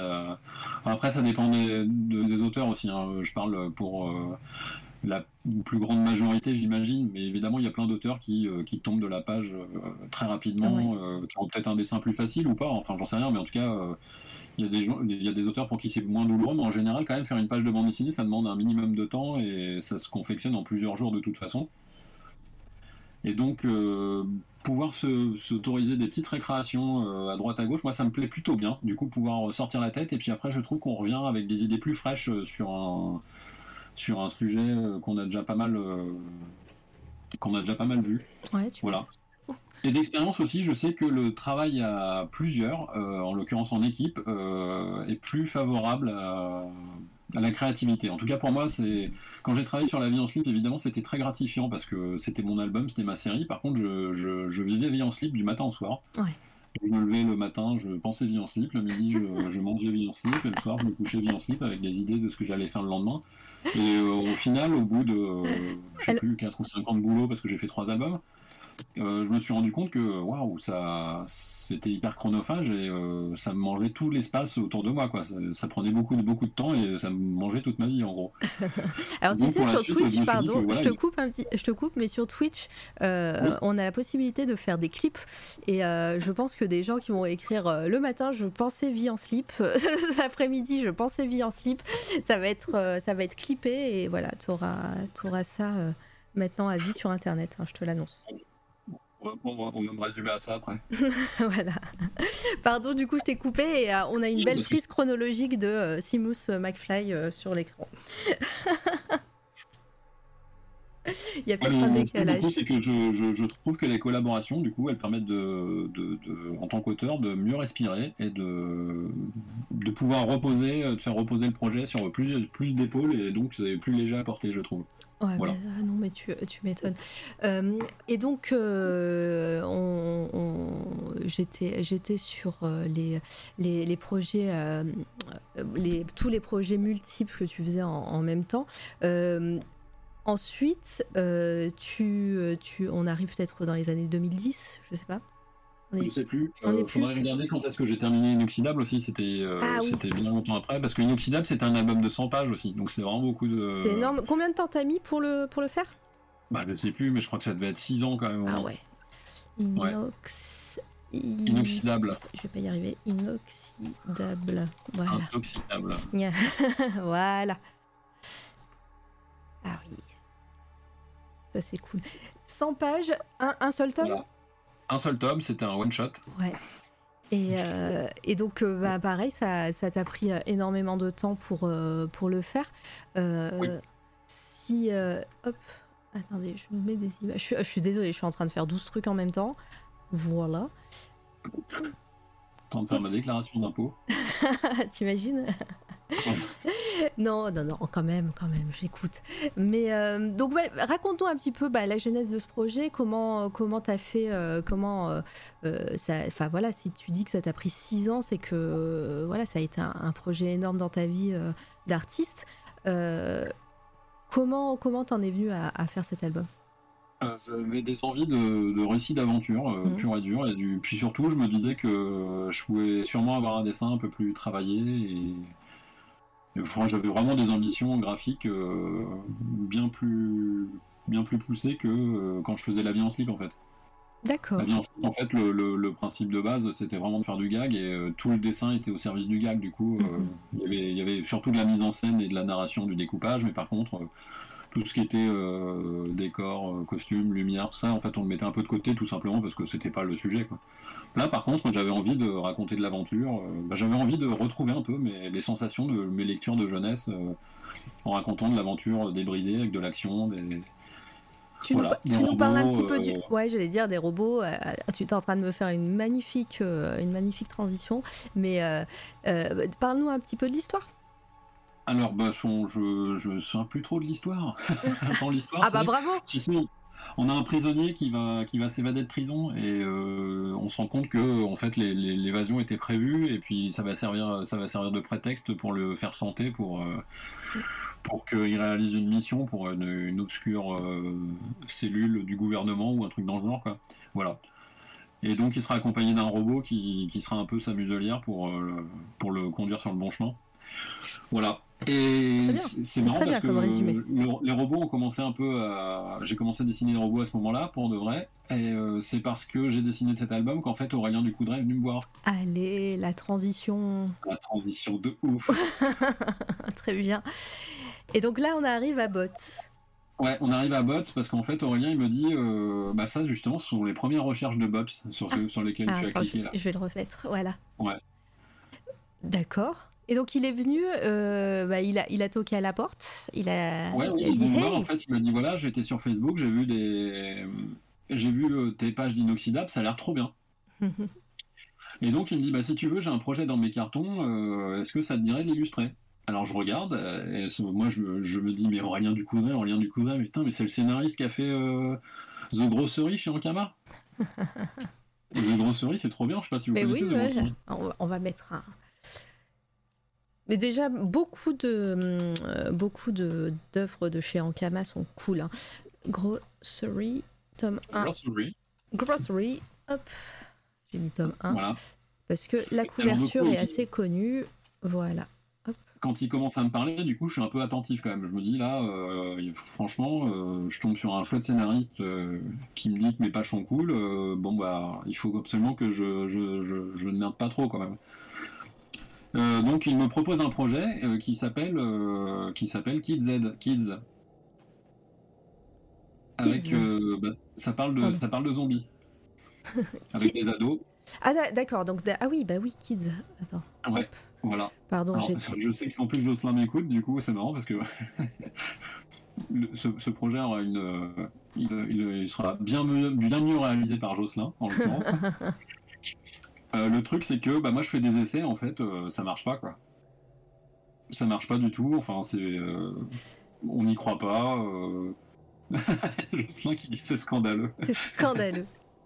voilà, Jocelyn, Jocelyn Lapin Lapin, c'est le dessinateur de Kidzad. Ah bah voilà. Jocelyn, tu viens ici quand tu veux. Et donc, euh, bah, je fais des tests, ça marche pas du tout. Euh, du coup, je suis dépité. Je dis non, non, non, mais attends, je vais revoir ma copie, euh, je recommence un peu, tu vois. Puis en fait, on est dit non, non, mais laisse tomber. En fait, ce qu'on va faire, c'est que franchement, moi, ce qui me plaît vraiment, c'était robot dans de Inoxydable. Écoute, ce que je vais faire, c'est que je vais t'écrire un, projet pour toi. Voilà. Et donc, c'est là qu'il commence à écrire le premier chapitre de Bots le premier chapitre de Bot, il me l'envoie. Et euh, en fait, euh, là, ce qui est fou, c'est que je retrouve vraiment mon, mon œil de lecteur. Euh, je me dis, mais je veux absolument savoir ce qui se passe par la suite, quoi. Ah bah oui. Et donc je lui dis bah ok c'est parti, je fais des pages, il me dit c'est super et puis bah c'est comme ça que ça a commencé. là pareil bot ça aurait été très long parce que le, dernier je l'ai sorti juste avant juste avant le premier gros confinement. Oui. Oui, tout à fait. il est, euh, comment dire, euh, euh, Bot, c'était prévu que ce soit en trois tomes dès le début? C'était déjà prévu en trois tomes. C'était une trilogie de base. On savait que ça ferait trois tomes et qu'on n'irait pas plus loin. Et que voilà, on avait une histoire à raconter. Et du coup, Ankama nous a permis de, mener à bien ce projet jusqu'au bout. Donc, franchement, ça c'est cool. Ah à la base, le projet il était prévu pour les éditions Casterman. Ah, J'avais un ancien éditeur euh, qui était passé chez l'ennemi, entre guillemets, parce que c'est lui qui s'occupait de moi pour la vie en slip chez Dupuis. En fait, il était parti d'abord chez Ankama, puis ensuite chez, chez Casterman. Il m'a dit Franchement, votre projet, il est super, je vous le prends, génial, je, je te kiffe bébé, enfin tout ça, quoi. Des mots d'amour. Puis en fait, on s'est rendu compte, en commençant à travailler avec lui, que euh, en fait, il avait jamais rien présenté du tout à, son patron, quoi. Donc c'était pas, ah, du tout signé, euh, c'était pas du tout donc, bah, un peu dépité, on s'est dit, bah tant pis, on présente ailleurs. Et là, Ankama nous a dit, bah super, on le prend. Je dis, ah, attendez, mais pas n'importe quel cri quand même. Moi, je le fais pas, parce que je savais que les forfaits chez Ankama aussi n'étaient pas non plus énormes. Donc j'aurais dit bah voilà, euh, moi je voudrais tel prix parce que sinon, euh, sinon je vais recommencer comme inoxydable. Je vais pas finir l'album, enfin ça va être long, je vais devoir faire d'autres trucs à côté, ainsi de suite. Tout le monde va se fatiguer, personne n'aura rien y gagner quoi. Et euh, en l'occurrence, en fait, Ankama a fait de très gros efforts financiers et m'ont proposé le prix que je demandais. Aurélien n'en revenait pas trop, mais comme je vous disais, de toute façon, il faut pas hésiter à demander de l'argent à l'éditeur. Hein. En plus, la bonne nouvelle, c'est qu'un éditeur qui donne de l'argent, bah, il va tout faire pour essayer de le récupérer. Donc, Ouais, ils l'ont, ils l'ont bien, euh, ils l'ont bien promu euh, ces, albums. Bah oui, voilà. Et du coup, euh, du coup, bah c'était un chouette projet hein, qui m'a pris aussi plusieurs années quand même, bah six ans en tout, hein, donc c'est pas rien. Bon, ça, à chaque fois, ce sont des albums de presque 100 pages aussi, donc c'est vrai que c'est une pagination assez dense. Ils, sont devant moi, hein, de... là je les ai devant moi, là les, les albums, et, et c'est vrai que bah, on, on, voit qu'il y a un nombre de pages assez impressionnant, et puis les planches sont hyper détaillées. Euh, c'est, ça t'a. Euh, ça a été un travail euh, difficile de faire des, des, planches aussi parce que alors pour, pour les personnes, bah, je vous invite déjà à acheter Bots et à lire Bots parce que c'est vraiment cool. on fera un résumé tout à l'heure. Mais euh... Alors, acheter plusieurs exemplaires, ça se relie très bien. Oui, totalement. et offrez-le aussi à vos amis. Euh, mais euh, voilà, si, si vous, vous, ne connaissez pas, euh, à, la, sur, dans chaque page, il y a énormément de, de références et de clins d'œil à la pop culture, des, des, références qu'on va retrouver ça et là. Et puis, et, puis bah voilà, c'est vrai que c'est très très détaillé. Est-ce que ça a été compliqué ou euh, difficile ou en fait tu t'es éclaté à faire, euh, à faire ça? Alors je me suis vraiment éclaté, par contre à chaque fois c'était un nouvel exercice euh, hyper intéressant parce que Aurélien, avec Aurélien on fonctionnait par chapitre et ça c'est hyper chouette parce qu'on on laissait pas le lecteur en sécurité entre guillemets, c'est-à-dire qu'à chaque chapitre on changeait d'endroit, de point de vue, parfois on se permettait des digressions dans le passé ou ce genre de choses et du coup on évitait de répondre à toutes les questions tout de suite. Et en même temps, je trouve ça assez riche euh, en termes d'immersion de, lecture parce que euh, bah voilà, on n'est pas, on n'est pas sur un fil euh, très linéaire de narration. Ça permet d'aborder plein de choses de, manière très différente et surtout de manière graphique différente en fonction de ce que j'avais à raconter aussi. Je le racontais pas de la même manière. Donc ça m'a poussé à sortir de mes, ma zone de confort et puis de raconter de manière différente certains moments, certains passages. Et je trouve ça assez chouette. Par contre, à chaque fois, pour chaque, euh, chaque séquence, il fallait absolument euh, tout imaginer derrière tout ça. Ah, mais tellement. Le décor, donc être un petit peu architecte, entre guillemets. Euh, les costumes, les acteurs, quelles apparences ils allaient pouvoir avoir, les ambiances colorées, donc travailler les lumières, ce genre de choses. Voilà, bon, à mon échelle de, de, petit dessinateur, en tout cas, voilà, il fallait que je crée l'illusion de et pour pouvoir balader le lecteur facilement d'un univers à un autre, d'un endroit à un autre de manière euh, fluide. Euh, voilà. Euh, je, comprends. Et, et, et donc, bah, raconte-nous un petit peu l'histoire de Bots rapidement, sans, sans spoiler. L'histoire de Bots, elle est très très simple. On a un couple de robots qui, qui sont mis ensemble bien malgré eux. En fait, on a un Warbot, qui est le gros robot vert, accompagné de son Reapperbot, euh, son robot mécano qui, euh, sur le champ de bataille, en fait, va, va le réparer avec, euh, avec des petites pièces qui sont, qui sont baladées dans un mulebot. le mulebot, c'est lui qui balade les pièces détachées dans ses sacoches, espèce de petit, petit chien robot. Ils vont sur le front et en fait le, le, plus gros des robots, le Warbot, il tourne les talons alors que bah il devrait pas en fait, il est programmé pour se battre. Et on comprend très vite, c'est qu'il a une directive première qui est de devoir protéger ce qu'il a à l'intérieur de lui, et ce qu'il a à l'intérieur de lui, euh, les deux robots vont être étonnés parce qu'ils ne savent pas du tout ce que c'est. C'est un bébé humain. que ça fait des millénaires qu'il n'y a plus d'humains, et donc ils vont se devoir partir à la recherche de leur, euh, de leur créateur, en tout cas l'histoire de leur créateur, pour essayer de comprendre, savoir euh, ce qu'il va falloir faire de ce gosse. Du coup, c'était vraiment le, les retranscriptions, la retranscription des, des, préoccupations d'Aurélien à cette époque-là, parce qu'Aurélien, il allait devenir papa. Oh Donc euh, c'est vraiment une histoire de, deux robots qui deviennent parents et qui, qui, bah, qui comme tous les, tous les jeunes parents, vont devoir euh, apprendre, apprendre à apprivoiser cette petite créature, euh, de communiquer avec lui, comprendre ses besoins, enfin ce genre de choses. Quoi. Ah, ils, le, ils le comprennent pas, ils, ils, le voulaient pas, enfin surtout ils le voulaient pas à la base. bah oui. Donc ouais, non, non, c'est vraiment chouette. Et, et tout ça euh, des mois et des années avant Mandalorian, hein, je l'annonce. hein.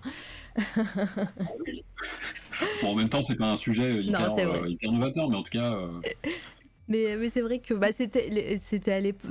Moi, j'ai commencé à lire justement quand il y avait la, la série euh, sur, euh, sur Disney et, euh, et ça m'a fait penser à ça. J'ai fait Ouah, mais t'étais. Je crois que je t'avais même envoyé un message à ce, à ce moment-là. J'ai fait Mais ouah, t'as as fait euh, l'histoire de Mandalorian avant Mandalorian, c'est trop classe. je crois qu'il y, a une- il y a une série animée sur Netflix aussi en ce moment, enfin, il n'y a pas si longtemps là, qui est passée avec euh, l'histoire de deux robots qui trouvent une jeune fille cryogénisée, en fait, ils savent pas ce que c'est, voilà. Ah, euh, c'est pas I, I Am Mother ou un truc comme ça Ou Mother euh, Ah, je Non, sais c'est plus. un autre truc, Baby- bon, enfin, bon, Baby dans Cart le- Alors, Baby Cart, ouais, c'est un, C'est- c'est un manga, Ah, c'est Nebland L'histoire- qui dit ça. l'histoire d'un l'histoire d'un samouraï qui se balade avec un gosse dans un landau. Ah, mais, ah, mais c'est euh, Lone Wolf and Cub Ouais, Ah oui, oui, aussi. ça, Bah oui, oui, c'est complètement ça. Oui, oui, aussi. c'est Lone ça Wolf que tu and- raconter, Neb Lone Wolf and Cub. C'est ressorti chez Panini Manga là. euh, C'était introuvable en manga depuis euh, des années.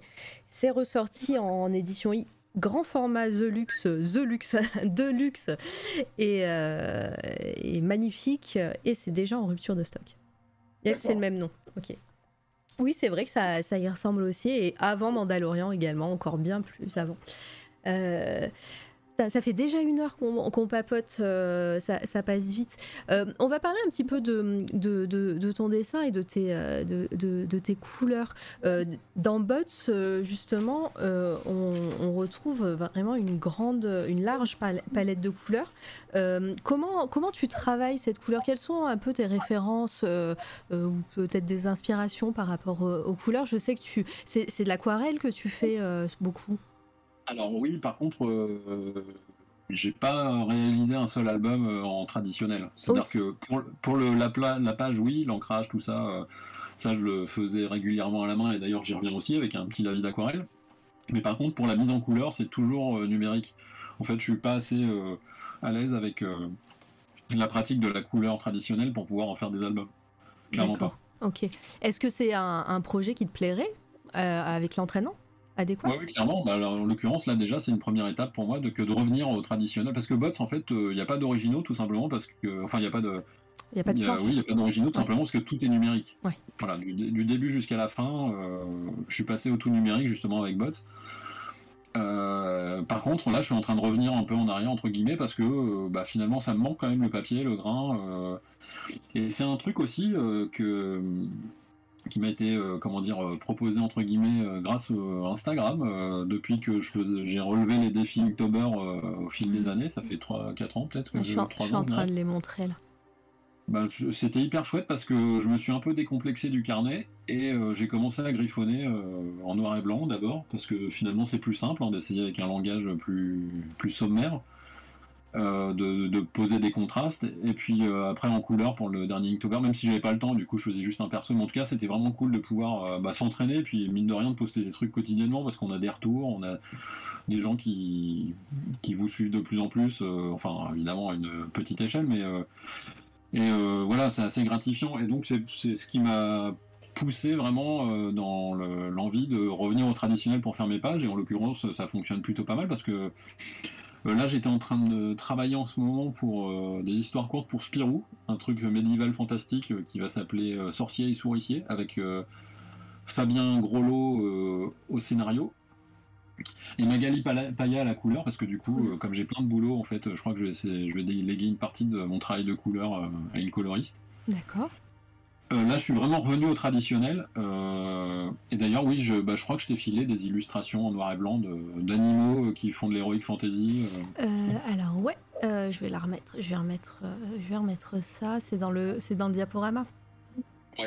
Exactement. Et ben ça, Ouais, ça va- ça, ça va arriver. de, de, de, de mes carnets et de, bah, de, recherches petit à petit que j'ai Mm. mené, et puis surtout de mon envie de refaire du traditionnel.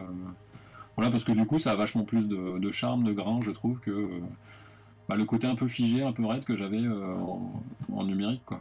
Mais euh, après, ça, alors moi, on, se connaît depuis un certain temps déjà, et puis euh, c'est vrai que tu es revenu au, au depuis un certain temps, en tout cas sur les réseaux sociaux. On voit que tu partages pas mal de choses sur tes carnets, etc. Et, et, et, surtout, tu as aussi fait pas mal de, de pin-up. Euh, ça fait partie aussi de, ces exercices que tu te donnes pour, euh, pour ensuite euh, bah, revenir au tradi ou, ou, Et puis surtout, dessiner des pin-up, en fait, c'est un exercice vraiment assez compliqué, surtout avec mon dessin qui tient à faire pas grand-chose. Donc, donc voilà, ce sont un peu des entraînements parce que voilà, j'ai envie de Bon, après j'aime bien les pin-up aussi, on va pas se mentir, c'est pas, je fais pas ça, je vais pas dessiner des trucs que j'aime pas juste pour euh, dessiner, clairement pas. Euh, mais c'est un truc que j'admire clairement chez plein de dessinateurs. Euh, oui, ça, ça, reste de l'anatomie et puis de, de, des dessins de, de modèles. Enfin voilà, c'est, c'est, je, comprends, je comprends aussi le, le côté gymnastique. Alors, je suis en train de regarder en même temps.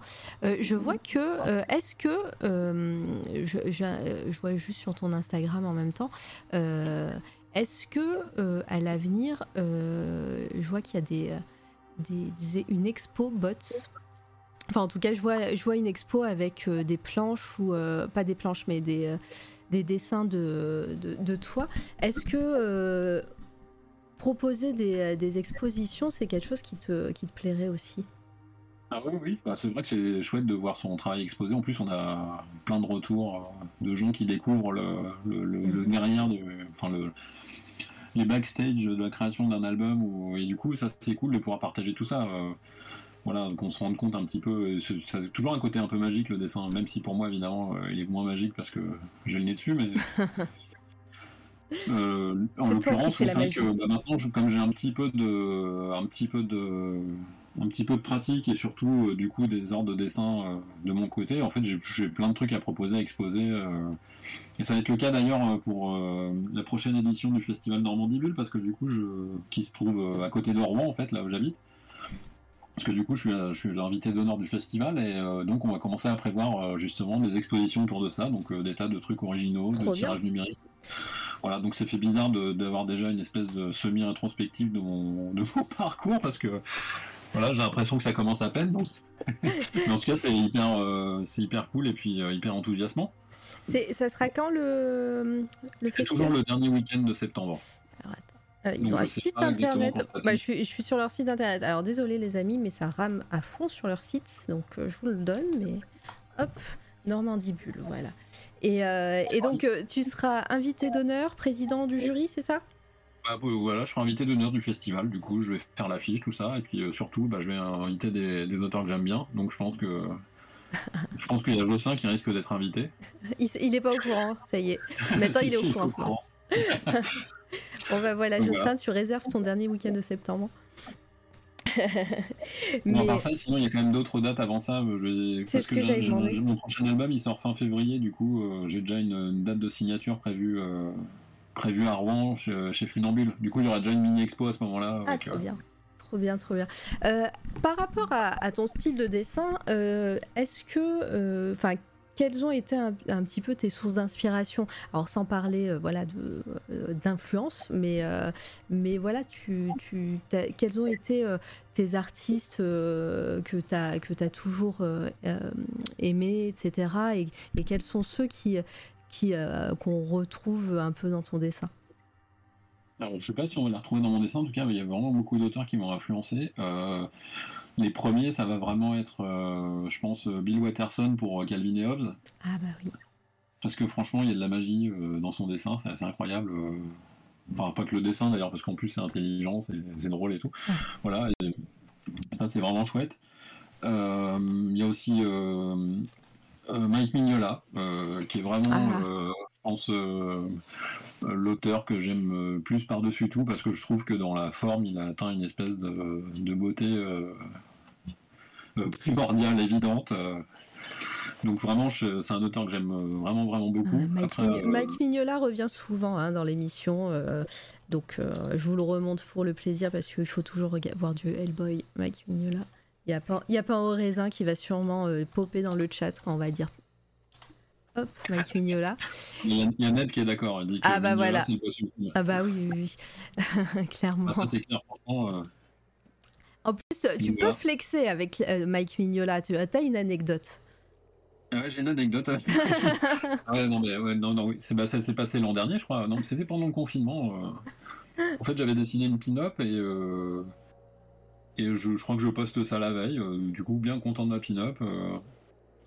Et puis, euh, et puis, en fait, le lendemain, je me lève et je regarde, le, je regarde les commentaires et puis je vois que euh, il a liké puis il a laissé un commentaire pour dire qu'il a été cool, quoi.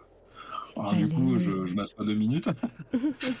Pardon? Voilà, je, bon, voilà, je, je tente de m'auto-réanimer et puis euh, et puis bah en fait je me dis que bah faut que je lui envoie un message. Je lui dis écoute euh, Mike, euh, franchement ça me touche tellement que j'ai envie de te l'offrir. Voilà, tout simplement. La classe, et, euh, oui.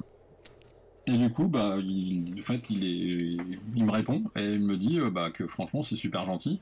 Euh, voilà et que bah lui en échange euh, il va m'offrir un dessin aussi. Donc euh, c'est vrai que rien n'oblige absolument à répondre ce genre de truc. Bah, voilà, il déjà, rien de, la- de répondre, déjà. Tout court. Tout Tout court. Et en plus, il propose de m'envoyer un dessin en échange. Alors je lui dis vraiment euh, que c'est pas pour ça que je fais ça, clairement. hein. J'insiste bien. Je lui dis non, non, mais euh, vraiment, je lui dis, euh, Mike, t'es mon idole. hein. donc si c'est vraiment, c'est vraiment parce que je t'aime que je que j'aime que que je t'écris, que je te que je t'envoie le dessin. Et donc il me dit ah bah là je suis en train de je suis en train de faire des dessins. Il est en train il était en train de faire ses dessins pour le pour le confinement là. Il, avait publié un recueil de dessins au crayon. Il m'a dit bah écoute j'ai fait des fait des sorcières aussi. Si t'en veux une tu me dis. Euh, j'ai dit ah, non, moi je choisis, je choisis rien du tout. euh, je t'envoie mon dessin puis voilà. puis en fait bah, trois semaines après avoir envoyé mon dessin euh, il m'a remercié et puis il m'a envoyé une, une sorcière qu'il avait dessinée pour. Et voilà, pour le donc voilà, flex. donc, il est- encadré dans mon bureau, donc évidemment. Tu le vois tous les Donc, en jours. plus- En plus d'être un auteur euh, absolument incroyable, c'est quelqu'un de- d'extrêmement euh, sympathique et Bah ouais, c'est c'est fou. Bah, en tout cas, ouais, non, mais Mike Mignola, et... est-ce que son. Parce que les. Pareil, euh, euh, son, son dessin, ses aplats noirs, etc. Est-ce que c'est des, c'est des choses que, que toi, tu essayes de, de, de refaire euh, Enfin, j'ai- c'est dur de, de je, je prends des pincettes pour poser cette question alors qu'il ne faut pas. Mais euh, est-ce que au niveau de la gestion des noirs, euh, euh, euh, c'est quelqu'un qui t'inspire justement? Ouais, clairement. En fait, euh, pour, la- pour la mise en lumière de mes dessins, euh, c'est euh, c'est vraiment une influence incroyable parce que je sais que juste lui, avec le noir et blanc, il arrive à dessiner des cathédrales avec un, un soleil levant. Enfin, Ouais, il donne des, et des ambiances assez incroyables. Donc, donc c'est vraiment chouette. Après, euh, faut toujours prendre, mais aussi euh, toujours gagner un peu de distance, hein, parce que je pourrais. euh, Enfin, je, je pense qu'il faut, faut aussi se créer son propre langage, donc un peu assimiler le truc et puis en faire autre chose, quoi. Voilà. Mmh, tu m'étonnes. tu m'étonnes. Après, je crois que le moment où j'en étais le plus proche, c'est peut-être au moment où j'ai fait inoxydable, où j'avais vraiment des noirs et blancs très, très, très tranchés, avec un dessin vachement plus synthétique. Euh, et puis bah, finalement, je crois que je suis revenu à des choses plus évidentes pour mon, pour mon dessin, pour mon poignet, je crois, et que j'ai des formes un peu plus souples, un peu plus arrondies maintenant, mais c'est vrai que j'ai été très influencé pendant longtemps. Quoi. Ouais, tu Euh, y a- Dans le chat, il y a beaucoup de gens qui, euh, qui, qui répondent bah, On l'aura entendu cette anecdote prétentieux. non, je suis pas jaloux, ok Ah, le, le truc en plus, c'est qu'il est accom- toujours accompagné du meilleur coloriste du monde. Oui. Évidemment qu'il existe plein plein de coloristes, mais euh, très Ouais. très talentueux. Et en l'occurrence, j'ai plein de noms, hein, euh, dont des coloristes euh, euh, au féminin qui sont vraiment euh, vraiment très talentueuses. Mais je sais plus comment il s'appelle le sien. Ah, bah, Dave. Dave Stewart? Exactement, Oui. Dave Stewart. Ah oui. Bah, Dave Stewart, lui, tous les ans, de toute façon, il empochait le, il empochait le Eisner Award de la mise en couleur. Ah bah, On ouais. comprend pourquoi. Le type, il sait tout faire et il le fait euh, de manière incroyable. Il s'adapte à tous les auteurs. euh, Enfin, il est fou, ce coloriste. Ah Ouais, c'est assez, fou. Et puis, euh, ouais, on, on- on le reconnaît. Enfin, en Mike Mignola et Dave Stewart, c'est pas raisin qui en peut plus. Mais oui. The Crooksman par euh, Mignola, oui, Rodent. non, non, mais euh, je, je pense qu'il y a sur une, une émission sur deux, on, on parle de Mignola ici. Euh, Ah bah voilà, on y revient toujours. on y revient toujours. Euh, Est-ce qu'il y a d'autres d'autres auteurs que, que tu aimerais citer ou, ou vraiment tu, tu, tu, tu les aimais dé- déjà depuis longtemps? En fait, il y a beaucoup, beaucoup d'auteurs que j'aime beaucoup. Je, ce serait difficile de faire une sélection. mais, euh, j'ai un truc dans mon bureau en ce moment parce qu'en fait, je n'arrive pas à le ranger parce que, euh, parce que je trouve ça vraiment trop bien. C'est, euh, mais lui aussi, il est passé par l'univers de Mike Mignola, c'est James Aaron. Ah oui. Alors attends. James. Il a sorti un, une- un album chez, chez Image, là, un très très gros album de je sais plus combien de pages, peut-être 300 pages ou 200 et quelques, qui s'appelle Ultra Mega. James Aaron. Alors c'est Aaron avec un H, H-A-R-R-E-N. H-A. R-R-E-N. R. J'ai vraiment un très bon Et accent. où le R? Non, mais ça se dit Aaron. Ah, mais oui, oui, oui, je, j'avais pas, mais en temps que je vois la, la cover, oui, oui, effectivement, je connais. Voilà, Ultra c'est Bisous, lui. plume. Et, euh, et ouais, ouais, non. Et puis les couleurs, alors je sais pas si c'est lui qui se colorise. C'est... Ah, mais. Stewart aussi. Ah oui, oui, oui, oh, bah super. Effectivement, il euh, s'adapte bien à tous les auteurs et, et les dessinateurs. C'est, euh, impressionnant. Pardon, je regarde le chat en même temps. Le boss du mouvement, lui. Euh... À bientôt, Plume. Oui, tu, pa- tu pars, mais il n'y a aucun problème. Va, va vaquer à tes occupations. Merci d'être passé, en tout cas. Euh, Alors, euh, quels sont, quels sont maintenant... Pardon, je vois que l'heure tourne en plus. euh, bon, après, ça va, on a le temps, mais, mais quand même, on a encore deux, trois trucs à dire. Euh, après, après Bots, euh, qui est sorti, le dernier tome est sorti le, avant le confinement ou après le confinement, je sais plus, de 2020. Euh, avant le confinement, et du coup, euh, la Ouais. mauvaise nouvelle, c'est que c'était un album euh, mort-né finalement, parce que euh, il sortait à peine qu'on fermait toutes les librairies. Ah oui Oh là là Ouais, du coup, euh, ça, on, ça s'est vraiment ressenti dans les ventes, euh, parce que bah, en juin, quand les librairies réouvraient, euh, évidemment que les éditeurs, enfin les libraires avaient autre chose à mettre que les vieux trucs qui traînaient depuis, Depuis depuis mars, Ouais. dans les rayons. Ouais, je comprends. Et euh, après, et c'est marrant parce que ça veut dire que si ça s'est ressenti dans les, dans, les ventes, c'est que soit des personnes n'ont pas, pas fini la série, ou Oui. euh, d'accord, donc euh, étonnant. Moi, je voulais absolument savoir la fin. Il y en a qui sont restés sans, sans savoir la fin. En fait, euh, même, quand je, quand je, du coup, j'allais signer, euh, quand il y a eu quelques, quelques séances de des, des signatures à nouveau euh, possibles, Ouais. les gens disaient ah mais en fait on l'a pas vu sortir. Bah non en fait il est sorti mais de Ouais, c'est vrai. peu- Un peu, Voilà. voilà, il a pas eu de chance et en plus, euh, bah, après j'imagine qu'en Kama, euh, même au niveau eux de leur euh, calendrier de promotion, etc., ils ont, ils, ils en ont parlé, mais pas, pas autant que si, si vraiment ils étaient, si les librairies étaient ouvertes, quoi. Clairement, bah oui, oui, de toute façon, tout le- tous les calendriers de sortie d'éditeurs en ont pris un coup dans la figure et du coup, tout était décalé. Puis euh, les libraires, après, ils ont ouvert partiellement aussi, c'est que euh, on pouvait euh, acheter en ligne, mais du coup, il fallait avoir quand même savoir qu'il était sorti et ça, c'était pas forcément évident à mettre en avant. Quoi. Et donc après, bon, bah, c'est un dernier tome, il n'y a, pas de- a pas de suite à, à, à Bots, mais est-ce que dans ces cas-là, ça... voilà, c'est vrai que c'est bien aussi de parler de, de, de ces, de ces moments-là où les, les, les albums marchent moins, mais euh, est-ce que c- en Kama, euh, c'est dit, bah ok, euh, ça n'a pas marché, et du coup, euh, a un peu abandonné Bots ou, ou pas? Bah, en l'occurrence, là, après, de, toute façon, le, le- la série était terminée. On avait Mhm. prévu de le faire en trois tomes, c'était bouclé.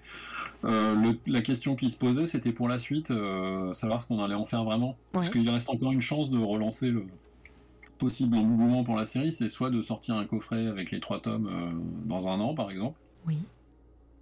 Et là, euh, bah, du coup, le, le- le bouquin se retrouve à nouveau euh, sous les, sur les rayons. Mm. Ou alors, tout simplement, comme le fait Ankama régulièrement, et ils savent très bien le faire parce qu'en plus, ils ont des prix tout à fait euh, qui défient toute concurrence euh, pour, pour les intégrales ou pour le gros bouquin. euh, sortir l'intégrale de Bots. Ah Voilà. oui, Un gros bouquin avec les trois tomes ensemble. Euh. c'est vrai qu'ils avaient fait ça pour pas mal. Bah, ils ont fait ça pour cases. Bah, après, c'est le label 619, mais je pense que c'est eux qui ont, qui ont édité le truc. Ils ont fait ça pour Tangirl, il me semble. Euh, plein de bouquins. En fait, même les, bouquins de Mathieu Bablé, souvent, sont des grosses paginations. Ah oui, ouais. À, des, prix, euh, du coup, assez fou, parce que je crois que le, le, premier Mathieu Bablé qui était un gros carton, c'était. Euh, Shangri-La, peut-être Shangri-La. bah, du coup, c'était 19 euros, je crois, le bouquin. Ah oui, oui, c'est, mais même, euh, même son dernier, la Carbone et Silicium, qui, qui est immense, d'eau toilée, euh, enfin, c'est un, énorme livre, il coûte, euh, il coûte 29 euros, alors que bah, la même chose dans, chez, un autre, chez une ah autre maison d'édition, c'est, c'est 40, 45 euros. Quoi. Oui, par, exemple, chez, chez, Delcourt, ils sont connus aussi pour euh, justement bah, sur, sur, les livres. Euh, voilà, ils sont des prix encore plus chers. Ah oui, bah, il y a Jocelyn qui parle de Monkey Business. En l'occurrence, c'est vrai que l'intégrale est sortie. Elle déjà, elle est somptueuse, mais en plus, elle est vraiment pas chère. Quoi. Ah ouais, bah, je savais même pas qu'il y avait une intégrale de, de Monkey Business. Ouais, j'ai les, les, tomes là, mais euh, j'avais même pas capté cette sortie. Ah ouais, donc euh, non, mais c'est euh, donc ouais, ça serait, il y, aurait un, espoir par rapport à ça. Et est-ce que ça joue aussi sur euh, vos futurs projets, peut-être avec Ankama, ou il y en a pas, peut-être? Bah, Pour l'instant, il n'y avait pas grand-chose de, prévu d'autre avec Ankama, mais enfin, moi j'en discute, hein, j'essaie de les, j'essaie de les pousser. Eux, ils m'ont dit, bah attends, faut voir peut-être de pour programmer ça au moment où tu auras une autre sortie pour que pour que bah, ça l'un puisse pousser l'autre, ainsi de suite. Enfin, bon, le problème, c'est que maintenant, je suis reparti sur un projet jeunesse au Lombard. Euh, qui n'a quand même euh, rien à voir avec euh, Bots. Du coup, je vois pas comment l'un pourrait pousser l'autre, mais bon. Certes. Et ça, ça c'est pour bientôt. Donc, de toute façon, c'est trop tôt pour l'intégrale Bots. Je pense qu'on peut en reparler peut-être pour l'année prochaine ou un truc dans ce genre. Quoi. D'accord. oui, voilà. Neblands, 22 euros carbone et silicium. C'est dire, j'ai dit 29, mais voilà. 22. C'est pas cher. Hein. Non, et en plus, c'est très bien. Pas cher. C'est pas cher. Et euh, ok. Et quels sont, quels sont là, on va arriver euh, sur euh, tout doucement sur sur la fin, mais quels sont tes, tes projets futurs? Là, tu as dit que tu étais sur le sur un projet du au Lombard. Vas-y, dis-nous en plus et sur ce qui va arriver à l'avenir sous le nom de Steve Baker. Eh ben alors, donc euh, la série Billy Bang Bang, là, euh, on a signé pour trois tomes, donc euh, je viens de terminer le premier, on est, je suis déjà en train de plancher sur le second, mhm. enfin le deuxième, et puis bah, il y en aura un troisième pour la suite. logiquement, comme il y a une série animée La vie en slip, il faudra absolument que je me remette le nez dans le dans les personnages de La vie en slip pour faire un quatrième tome. ça, c'est un petit peu, sur, Pardon, du coup, je, je, rebondis sur ça. Quel euh, quel va être ton rôle, rôle pardon, c'est mon accent de, l'Auvergne qui revient, euh, dans, euh, dans cette série d'animation? Moi, j'ai qu'un petit rôle. Bon, enfin, non, il est quand même important parce que déjà, je, jette un petit un œil à tout ce qui se passe. moi, je suis content parce que les gens sont extrêmement motivés pour cette série et, je suis un peu jaloux parce que franchement, ce qu'ils en ont fait, c'est vraiment un truc très drôle. Et. Et bah, ils ont surtout plein de moyens. Ils sont plusieurs scénaristes à bosser dessus. Ils ont, on a, comme, comme il y a beaucoup de matière à donner, parce que ce sont des épisodes de 11 minutes, euh, 52 épisodes de 11 minutes. En gros, en chaque épisode, euh, ils racontent l'équivalent d'un de mes albums. Donc ils avaient besoin de matière quand même. Ah oui, tu m'étonnes. Euh, donc il a fallu euh, étoffer la galerie de personnages et donc on a créé des... Et ça, là par contre, j'étais vraiment à la création graphique de tout ça parce qu'évidemment je suis le plus à même de créer graphique pour les personnages euh, de la violence libre vu que c'est moi l'auteur. c'est toi le papa. voilà. donc bah, j'ai créé des parents, tous mes héros. j'ai créé une maîtresse, des animaux domestiques des grands-parents, enfin tout ce genre de choses quoi. Donc ça c'était chouette parce que du coup l'univers s'est vraiment étoffé, il y a une ville autour de ça, il y a une école, il y a enfin il y a plein de trucs donc ça c'est vraiment cool. Et puis en l'occurrence ouais c'est vraiment c'est vraiment très drôle. Enfin moi je j'ai trouvé que le résultat était franchement réussi. Euh. Et puis euh, au tout début ça prenait une drôle de tournure, je me souviens parce qu'il voulait parler de de youtubeurs, d'influenceurs, tout ça, et en fait je trouvais que bah mais c'était loin de mes préoccupations de, l'époque quand je faisais mes gags de la vie en slip, mais je me suis dit, bon, bah, peut-être que finalement, ils sont peut-être plus en raccord avec, euh, avec l'époque, le moment, quoi. Mm-hmm. Et puis euh, apparemment Canal Plus a fait un peu recentrer sur le fait que bah, c'était des amis euh, qui voulaient être cool et en fait euh, ils faisaient tout pour être cool. finalement ça se passait très très mal et à la fin de chaque épisode on se rendait compte que bah, le plus important c'était quand même de s'amuser entre, entre copains, ce qui est un peu l'esprit de la série de toute façon. Ah oui. Voilà, du coup, toujours des gros losers, mais avec un œil bienveillant quand même. Très bien. Et est-ce que, je sais que c'est très, très à la mode de faire ça quand il y a une série d'animation qui sort, mais est-ce que, en plus, vu que, que tu vas faire sûrement un, un autre tome de, de, La vie en slip, est-ce qu'il y a un, un artbook ou un, un petit behind the scene par rapport à la série d'animation, à, ton travail sur, sur la BD, etc., pourrait avoir le jour un jour? Bah, ça, je, non, il n'y a pas rien de prévu? de ce côté-là. Mais je pense pas que en plus soit, les gens soient très demandeurs pour ce genre de choses. En plus, là, ça, ça vraiment, ça s'adresse à un jeune public. Après, euh, moi, j'ai été tenté euh, plein de fois de, euh, avec mes carnets de croquis, avec tous les dessins que je fais à côté, d'en faire un espèce de recueil. Mais bon, enfin, je, je, sais d'expérience que c'est assez chronophage et qu'il faut vraiment se se plier à l'exercice, prendre le temps qu'il faut pour le faire. Et... Mais je, c'est vrai que ce serait cool de faire ce genre de choses. Hein. Bah Après, euh, faut, faut, trouver le moment et puis peut-être le moyen de le faire. Euh. Pardon, il, y a, aussi un projet qui est né de, de mes carnets, c'est ces histoires de gosses là qui vivent des histoires effroyables. Euh, parce que j'ai dessiné, je crois, plus d'une centaine d'illustrations en noir et blanc comme ça. Oui, oui, que les, les carnets que, que, je souhaite te voler en, cachette. Bah, ces carnets-là, justement, euh, ça va donner un jour un, naissance à un projet parce qu'il est en train de mûrir petit à petit. J'ai même eu des propositions de scénaristes pour, euh, pour m'aider à le, à le mettre en, sur pied. en l'occurrence, quand j'aurai un peu de temps, euh, c'est vrai que par exemple, Loïc Clément, moi je verrais bien travailler avec lui pour mettre ça sur pied. parce qu'en plus, il a une écriture assez poétique et ça pourrait vraiment coller une écriture poétique, mais en plus il aime bien les monstres. Euh, et euh, donc ça, ça pourrait, ça pourrait voir le jour un de ces quatre. Euh, mais le problème, c'est que là, c'est le temps qui manque, hein, clairement. Ouais, donc je, comprends. Il est, c'est, c'est, le temps, c'est un peu compliqué, même si, voilà, en plus là, on est toujours dans un dans un moment où il y a une épidémie mondiale. Et d'ailleurs, je t'ai même pas demandé, toi, si après, voilà, tu bosses de chez toi, mais est-ce que tu as mis à part la, mise en vente de Bots 3 qui a été un peu chaotique, est-ce que, est que toi, la pandémie, ça, ça a fait quelque chose sur, euh, sur ton travail, sur les contrats peut-être que tu, tu as eu ou tu n'as pas eu justement? Alors clairement, j'avais la chance d'avoir signé euh, juste avant le juste avant le confinement, j'avais signé les, les, tomes pour euh, pour le Lombard, donc j'ai eu du travail pendant que j'étais consigné à la maison entre guillemets. Mm, mm. Mais par contre, oui, mes revenus euh, sont effondrés de manière euh, assez dramatique parce que euh, bah, j'ai plus de boulot de communication vraiment. Tous les ans, je bossais par exemple avec les éditions Hachette et en fait, ça, il n'y a, a, pas eu du tout de commandes du, toute l'année. j'ai plus de rencontres ou même d'ateliers parce que ça aussi je le fais assez régulièrement dans des classes, dans des médiathèques, genre de choses, voilà. Et ça, mine de rien, bah, après, c'est pas des sommes complètement folles, mais tout, tout mis bout à bout, en fait, euh, c'est vrai que bah, je, me suis concentré uniquement sur mes revenus euh, qui étaient constitués de mes pages de bande dessinée euh, pour le Lombard. Quoi, voilà. Ouais, ouais, je comprends. Et je vois qu'il y a du monde qui arrive sur le chat. Volta, le cadre pop, coucou à vous deux. Euh, Akenab Cash, bien tes carnets. Mara, elle n'est pas la seule à vouloir les piquer. Non, non, mais c'est bon là. Calmez-vous. Ce qu'on voit, à l'écran, là, ce sont des pages, les dernières pages que j'ai faites pour Spirou, en fait, des histoires courtes avec des animaux, un univers médiéval fantastique, et c'est mis en couleur par, par Magali Paya et pareil, ouais. Euh, Spirou, euh, Spirou euh, c'est un peu rêve de gosse, un peu de, de bosser là-dedans.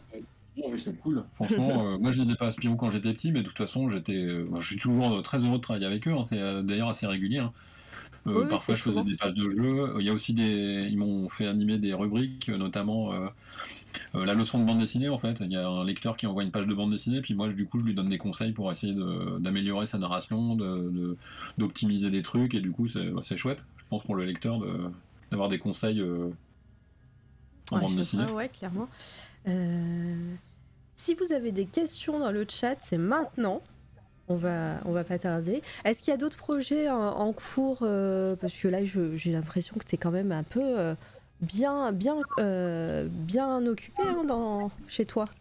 Ah oui, oui, c'est bien, en l'occurrence. Euh, je, je vais pas me plaindre, j'ai plein de travail, c'est super cool. Donc voilà, puis surtout des trucs euh, vraiment très enthousiasmants. Donc euh, voilà, on se disait avec Jocelyn qu'on ferait bien un truc un de ces quatre, mais le problème c'est qu'il faudrait qu'on trouve le temps ensemble.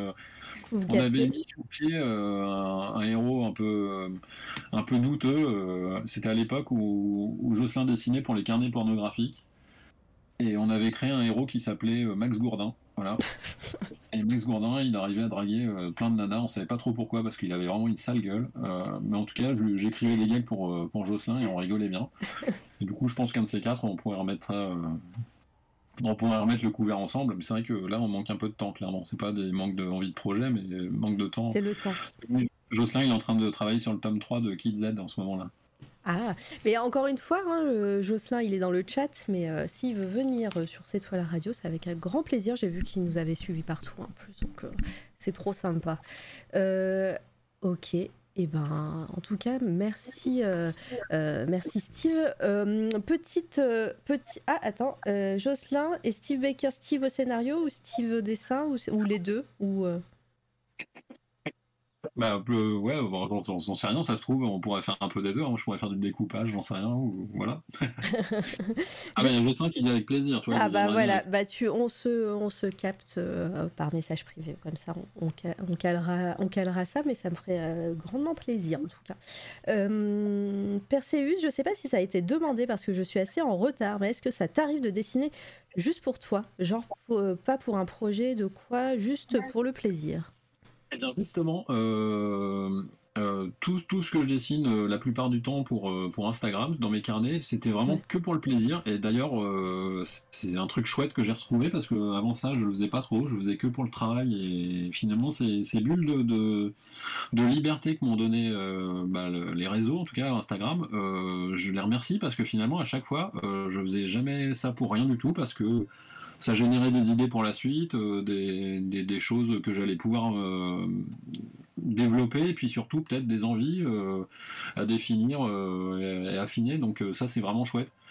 Donc franchement, si j'ai un conseil pour les jeunes dessinateurs qui, bah, qui m'écoutent là, ce serait de ne pas hésiter à faire plein de choses, dessiner, poster, réessayer, tenter, voilà. Et puis petit à petit, en fait, ça va venir. plus, ça, plus le temps avance et moins on rate les choses. Et puis plus on gagne en sûreté, en efficacité. Et puis voilà, il faut surtout garder en tête qu'il faut vraiment se faire plaisir. ouais, c'est sûr. Ouh, qui dit euh, j'avais une question et je l'ai oubliée. Ça me viendra peut-être euh, après. Euh, euh, la petite tradition ici, c'est que à chaque, pour chaque invité, je demande un coup de cœur artistique du moment. Alors c'est pas forcément, ça peut, c'est pas obligatoirement dans ton domaine de prédilection. Hein. Je te demande pas forcément de la BD ou ou du dessin, mais voilà, si tu as un coup de cœur artistique et plusieurs, hein, même qu'on les découvre ensemble. Artistique. tu peux réfléchir. En fait. avoir comme coup de cœur artistique. On va, et je vais faire un partage d'écran en attendant. Bah ouais, il faut que je réfléchisse deux secondes là quand même. On a deux, ah ouais, ah, on a deux heures, bah c'est toi, est-ce qu'on a deux heures? Oh oui, on a encore un petit peu de temps en plus, ça va. Oui, ça va. Euh, j'ai été mon coup de cœur artistique récemment euh, euh, Je sais que par exemple, j'ai vraiment hâte de, de, lire le prochain bouquin de Aude Picot. Aude qui va sortir. Aude Picot. Non, Picot. Alors, Aude, c'est A-U-D-E, P-I-C-A-U-L-T. Pico. Tu mets Dargo, à mon avis. Euh... Oh, mais je suis tombé direct, je crois, sur euh, quelques planches. Alors, son premier album, Idéal Standard, en fait, euh, franchement, c'était tellement bien que je vous le recommande vraiment. C'est déjà c'est très très beau, mais en plus que ça raconte, c'est vraiment chouette. Ultra méga et Mike Mignola, mais non, d'autres coups de cœur. ouais, du coup, je sais que Haute Pico, elle sort un, prochain album encore euh, bientôt, là. bientôt là. Genre, euh, c'est quoi Peut-être demain ou après-demain, quoi. C'est du comic strip, ouais, c'est des, des, des, des, petites scénettes à chaque page. Alors même, c'est une histoire longue. Hein. Ah d'accord, j'ai cru que c'était ok, j'ai cru que c'était du, du strip. Ouais, puis ça, là, ça raconte l'histoire d'une sage-femme qui doit être à peu près trentenaire, je pense, et du coup, ça parle de sa sexualité, d'un quotidien, mais du coup, qui est vraiment chouette parce qu'elle parle de la vie de tous les jours, mais c'est vraiment très bien raconté, c'est très très beau, quoi. Ouais, c'est très joli, c'est tout en simplicité, très subtil. Euh, c'est vraiment très très. Je le recommande. Et puis c'est. Bah, j'attends avec impatience son prochain bouquin là. Et bah voilà, moi je, je- alors je découvre sans découvrir. Ça, ces illustrations me parlent, mais j'ai jamais lu encore de, euh, j'ai jamais lu sa BD, donc euh, je, je note, je note. Euh, autre chose, Oui, parce que du coup, je pense, je pense qu'on, je- si j'avais pris le temps de réfléchir 5 minutes, je vous aurais sorti 50 bouquins. mais tu peux hein, toujours, hein, moi, euh, je, je peux, je peux attendre un petit peu. Tiens, je vais en donner un pour, euh, pour moi. Pain au raisin va, va- dans le chat euh, va, va sûrement euh, mettre un petit mot. Je viens de finir euh, la série Archive 81 sur Netflix, une série de mystères mystérieux. Ah oui, c'est bien ça. Ouais. je vais Ah, je peut-être vais Archive 80. c'est euh, c'est une série un petit peu horrifique. euh. Ah Alors hier j'étais à l'épisode 2, hein, je l'ai fini. hein. Voilà. Euh, L'histoire, le petit, euh, le petit pitch, euh, c'est un jeune homme qui, qui est embauché par, par un, un gars très riche pour restaurer des cassettes. C'est un restaurateur de, cassettes euh, audio, enfin audio euh, vidéo, pardon. Et euh, il a embauché dans une, évidemment, une villa mis de mystères, plein de mystérieux, plein de mystères pour restaurer ces cassettes et une histoire en découle avec voilà, des secrets et tout. Euh, Il y, a une- il y a une vraie euh, pression euh, au niveau des premiers épisodes euh, dans le sens où bah, c'est euh, une ambiance assez lourde euh, et, euh, et le comment dire les, euh, tout ce qui est euh, tout ce qui est son euh, est très très bien géré. Voilà il y a des moments euh, assez flippants. Oh euh, Pain, tu recommandes Alors convaincu. Alors je ne parlerai pas de la fin tant que Pain, Pain au raisin n'a pas vu. Euh, le travail du son est insane. Voilà, Gro- grosse pression. Les premiers épisodes sont vraiment, vraiment très, très, euh, très, très bien. Euh, et puis voilà, il y a une ambiance, une ambiance horrifique assez cool. Et puis voilà, c'est, et, le, et le début est tout en subtilité. Voilà, c'est, c'est pas du gore, c'est pas du. Je dis rien, on dit rien.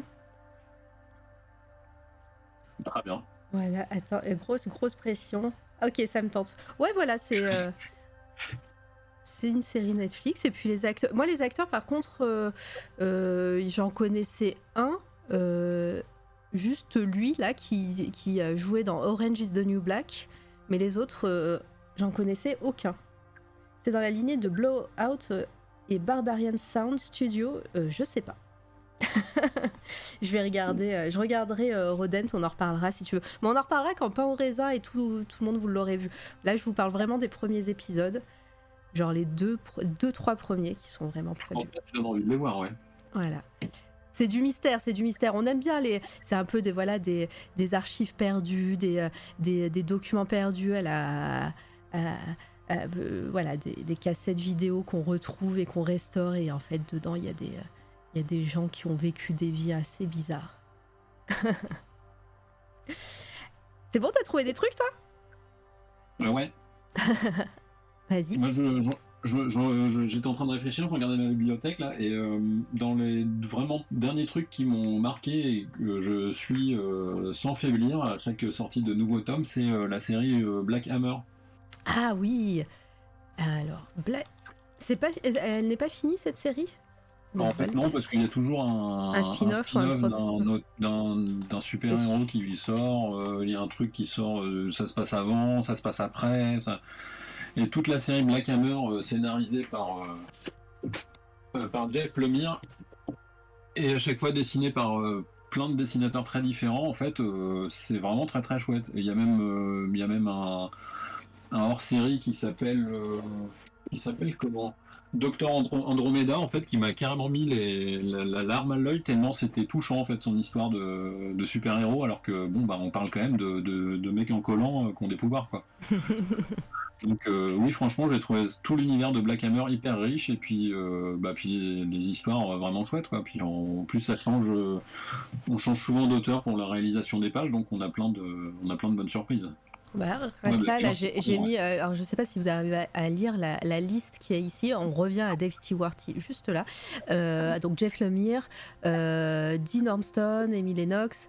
vous pouvez avoir Dustin Nguyen, Michael Red, Matt King, des gens, voilà. voilà, ils pèsent dans le, dans le game. Et Black Hammer, trop bien, pas au raisin. C'est trop bien Black Hammer. Il est bon, Je- ouais, mais euh, c'est ce que j'allais dire, Rodent. De toute façon, euh, Jeff Lemire, euh, à lire, enfin, à lire sans modération, parce que tous, enfin, moi, j'ai lu pas mal de ses, euh, de, de ses œuvres. Euh, on a Sweet Tooth, euh, ouais, j'ai- plus les noms parce que ça fait longtemps que j'en ai lu, mais, euh, mais voilà, à chaque fois, j'ai pris beaucoup de plaisir à, lire ces histoires. Et Black Hammer, j'ai jamais commencé. Et il faut. C'est hyper chelou, hein, mais c'est bien. Il faut, ouais, c'est... mais ça a l'air trop bien. Non, non, mais euh, tout le monde m'en dit que du bien en plus, mais, euh, mais c'est vrai qu'il y avait tellement de... Quand j'ai, quand j'ai découvert la série, il y a eu... Il y avait déjà tellement de tomes de sortie que je me suis dit, bon, bah en fait, j'ai flemme. Euh, Oui, il y a notamment un, des derniers tomes qui est sorti qui s'appelle Skull Digger. Euh, ce, ce bouquin, c'est c'est vraiment une revisite de, de Batman et de, de ce, que, ce que ça aurait pu devenir s'il est traité de manière vraiment réaliste. Et, et, c- et le dessinateur, euh, dont j'ai oublié le nom, euh, je crois, ouais. On voit la, on voit la, ouais, on voit la couverture, ouais. c'est la première c'est- qui est suggérée là. Ouais. Euh, Skull Digger, euh, le, le dessin déjà il est dingue, mais en plus l'histoire elle est vraiment chouette. Ah oui, on voit des cases en plus en dessous, c'est vraiment très très Ouais, ouais, beau. non, quoi. c'est beau là, ouais, ouais, je vois. Et je vois que c'est sorti chez Urban Indies, donc euh, voilà, c'est en français si pour les personnes qui ne lisent pas en anglais. Alors ça du coup c'est un spin-off autour de l'univers de Black Hammer, mais en tout cas c'est relié à l'univers de. C'est vrai parce que Ah, c'est pas comme du tout indiqué là sur la sur la Ouais, cover. on, est, on est dedans, ouais. Ok. Très vite la Voilà. voiture, coucou. Euh, Essex County, c'est très touchant aussi. Il est bon. Ouais, ouais, non, mais euh, c'est un bon. Euh, Est-ce que tu as d'autres coups de cœur en, en stock? Euh, bah non. Bah non. ni de film, ni de série. Moi, Bah je réfléchis depuis hier non plus. Ah non, c'est ça, mais en même temps j'ai l'impression que bah, comme tout le monde je consomme et puis j'oublie aussi vite que. Ouais, ça, c'est l'effet Netflix, ça, de toute façon. C'est un peu le problème hein, quand même. hein.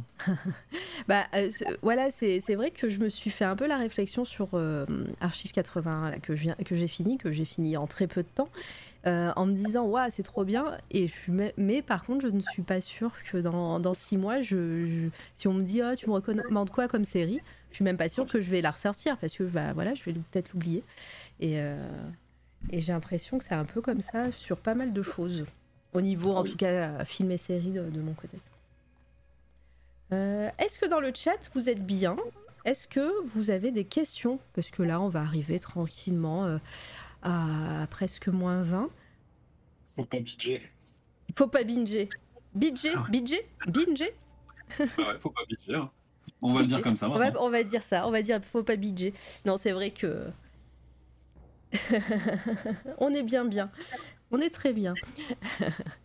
non, mais c'est vrai que, que le binge-watching, c'est peut-être euh, c'est peut-être ça le problème. Bah, le, le truc c'est qu'on est, on est comme ça sur tout, aussi un peu Mm. la musique. euh, Après, euh, maintenant, j'ai l'impression que les séries sont faites comme ça aussi. Avant, on avait. euh, enfin, après, euh, voilà, c'est, ça va être le discours de avant quand on avait des trucs. Je dis pas que avant c'était mieux. Je dis juste que avant, la- les scénarios de séries étaient faits de telle sorte qu'on attende la semaine d'après, tu vois. Ouais, bien sûr. Non, mais c'est surtout qu'aussi, ils balançaient pas tous les épisodes d'un coup. hein. Oui, oui, mais voilà, mais maintenant, comme on a tous les épisodes d'un coup, les séries, même scénaristiquement parlant, j'ai l'impression que, voilà, elles sont calibrées pour les plateformes. Et, euh, et que tu peux, voilà, c'est, t'es obligé. Pour le pire, des- bah, bah, rien que pour la, la série, la Archive 81, je ne me Ouais. rendais presque pas compte que je passais d'un épisode à l'autre. C'est dire. C'est que, en fait, ouais.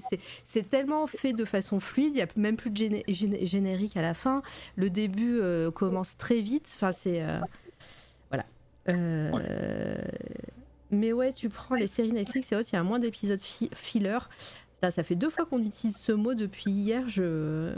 J'ai l'impression maintenant que je le vois partout. Un très grand souvenir de, de visionnage de série, c'est quand je regardais True Detective. et Ah qui, oui. Du coup, il y avait un épisode par semaine. Et vraiment, du coup, je l'attendais avec beaucoup d'impatience. et à chaque fois, euh, il se dégustait. C'est genre de très longs films maintenant. Ouais, c'est ça. Et ouais, euh, True Detective sur OCS, je crois c'est maintenant, euh, si vous voulez voir. euh. Mais c'est, il y a toutes les, euh, ouais, très très très bien. Il y a toutes les saisons et tous les épisodes du coup. OCS, ouais. Bon bah les amis, euh, je, on va vous libérer parce que bah Steve euh, a des euh, obligations déjà. On est. Bah, j'aille me coucher, ouais. Ouais. et puis euh, et puis moi je vous donne rendez-vous. Alors je vais vous je vais vous dire euh, je vais je vais vous dire un petit peu le programme. Mais déjà merci infiniment Steve d'être venu. Euh, ça a été rapide mais intense. Euh, J'espère que tu auras l'occasion de revenir papoter avec moi ici. Avec très grand plaisir, franchement. On, on était bien bien, j'étais bien installé et tout. Bah, euh, j'espère. franchement, le café est bon, enfin on est bien. Ouais, Merci, je, je merci sais. beaucoup Mara pour l'invitation en tout cas. Ah, mais avec plaisir. Je, je sers un très bon café, effectivement. Je... Euh, merci pour le live, merci à vous hein, d'être là. Prends le haut-parleur, regardez Évangélion Évangélion Évangélie Pardon, ça c'est une, c'est une euh, private joke euh, qu'on a. Euh, oui, regardez Évangélion, c'est bien. Evangelion, peut-être qu'on dit même. Euh, merci Moser, Moser pour l'interview. Euh, peut-être que. Attends. Ah oui, peut-être, mais il y a eu des semaines où plusieurs sont apparus. Ah, de, de Trou Détective, peut-être, je sais plus. Au Oui. début, à la fin, c'est tout. Nef, Nef Angélion. Ah, elle est bonne aussi, celle-ci. bon, allez, le programme. Le programme de la semaine, de- bah, c'est terminé pour C'est toi la radio déjà. hein. c'est euh, c'est bien, j'ai fait une, une grosse semaine C'est toi la radio. Je vais me reposer des, des interviews. On se retrouve la semaine prochaine euh, pour euh, du jeu vidéo lundi euh, sur God of War et euh, interview de Fortifem, des Fortifem euh, illustrateurs, euh, deux illustrateurs qui font partie du, groupe Fortifem, euh, qui, euh, qui dessinent notamment euh, des. euh, je vais vous montrer. Hop, Fortifem, ça sera plus simple. Des images valent mieux que des mots. Forti. Forti. Euh, Fortifem. Ils ont dessiné notamment les pochettes d'albums de Carpenter Brut. Celle-ci est très connue. Et ils font de très belles illustrations. Et ils ont fait récemment le tarot, le Dark Tarot Cthulhu euh, que j'ai unboxé sur ma chaîne perso. euh. voilà, on en reparlera avec eux la semaine prochaine. Ah, nice Mais oui. Donc ça sera mercredi euh, 20, euh, non, pardon, jeudi 27 à 19h. On peut écouter les rediffs d'interview quelque part si on les a loupés pour les nouveaux comme moi. Alors, pardon, il y a les pimpons. Euh, alors oui, les interviews euh, ici, les rediffs sont euh, disponibles un mois sur Twitch. Donc si tu cliques sur, l'image du profil C'est toi la radio, tu auras la possibilité de voir les vidéos. Et donc là, il y a les rediffs en vidéo. Et sinon, sur sinon sur Spotify, sur iTunes et sur SoundCloud, si tu fais lien comme ça, merci ancestral. On l'a fait en même temps et moi ça n'a pas marché. Très bien. Ah j'ai mis deux L, j'ai pas mis un point d'exclamation. Et, euh, et voilà, tu peux, tu peux aller voir et puis euh, n'oubliez pas de follow euh, partout où vous, pouvez, où vous pourrez puisque euh, je, euh, ça, ça soutient vraiment la chaîne et puis, euh, et puis c'est comme ça aussi qu'on pourra faire découvrir de nouveaux, euh, de nouveaux artistes ici même. Euh, puis voilà, je vous retrouve là euh, d'ici euh, 30 minutes, une demi, une heure sur ma chaîne perso, Mara Vega. Euh, je vais bosser. Et puis après, on ira faire un raid pour l'émission de Morgan Venkman, euh, une émission talk show euh, et euh, quiz avec Litena qui est dans le chat, avec Akenab qui est dans le chat, Morgan Venkman qui est à la, qui est à la réal et qui est à la présentation, avec euh, Hack de l'Actum Crochu et Kazeli, illustratrice également. Et, voilà, ils vont papoter ensemble dans la, dans, sur la chaîne de Morgan. Et, puis bah, je ferai un raid tout à l'heure chez The. Hop, on va faire un raid même tout de suite. Alors, on a qui? Euh, On a qui On a qui? Alors, attendez, je vais voir. Hop. Pardon. Je te reprends tout de suite, hein, Steve, hein, t'inquiète. Je n'ai pas peur. Euh, on a qui? Ah bah on a Anaël. Et ben on va aller voir Anaël. Hop. Très bien. Anaël Bordeaux qui était tout à l'heure ici, je crois, hein, il me semble. Ou c'était hier. Enfin, je- j'oublie tout de toute façon. Et euh, il était là. Hop. Red. Anaël. Hop, Bordeaux. Je crois qu'on est bien. Oh, et Solmire qui prend un abonnement, pas sur la fin. Merci Solmire, toujours là pour le soutien. T'assures. Merci, merci grandement. Hein. Ça me fait trop plaisir à chaque fois. Le fidèle au poste depuis des mois. Ça fait combien de mois là? 7 mois, là là. Euh, Anaël, Bordeaux. Hop, on est bien. Allez, je vous envoie là-bas. Faites des bisous à Anaël. Envoyez-lui des bonnes ondes. Et puis peut-être à tout à l'heure sur ma chaîne perso. Et, euh, sinon, à très bientôt la semaine prochaine sur C'est toi la radio. À bientôt. Au revoir.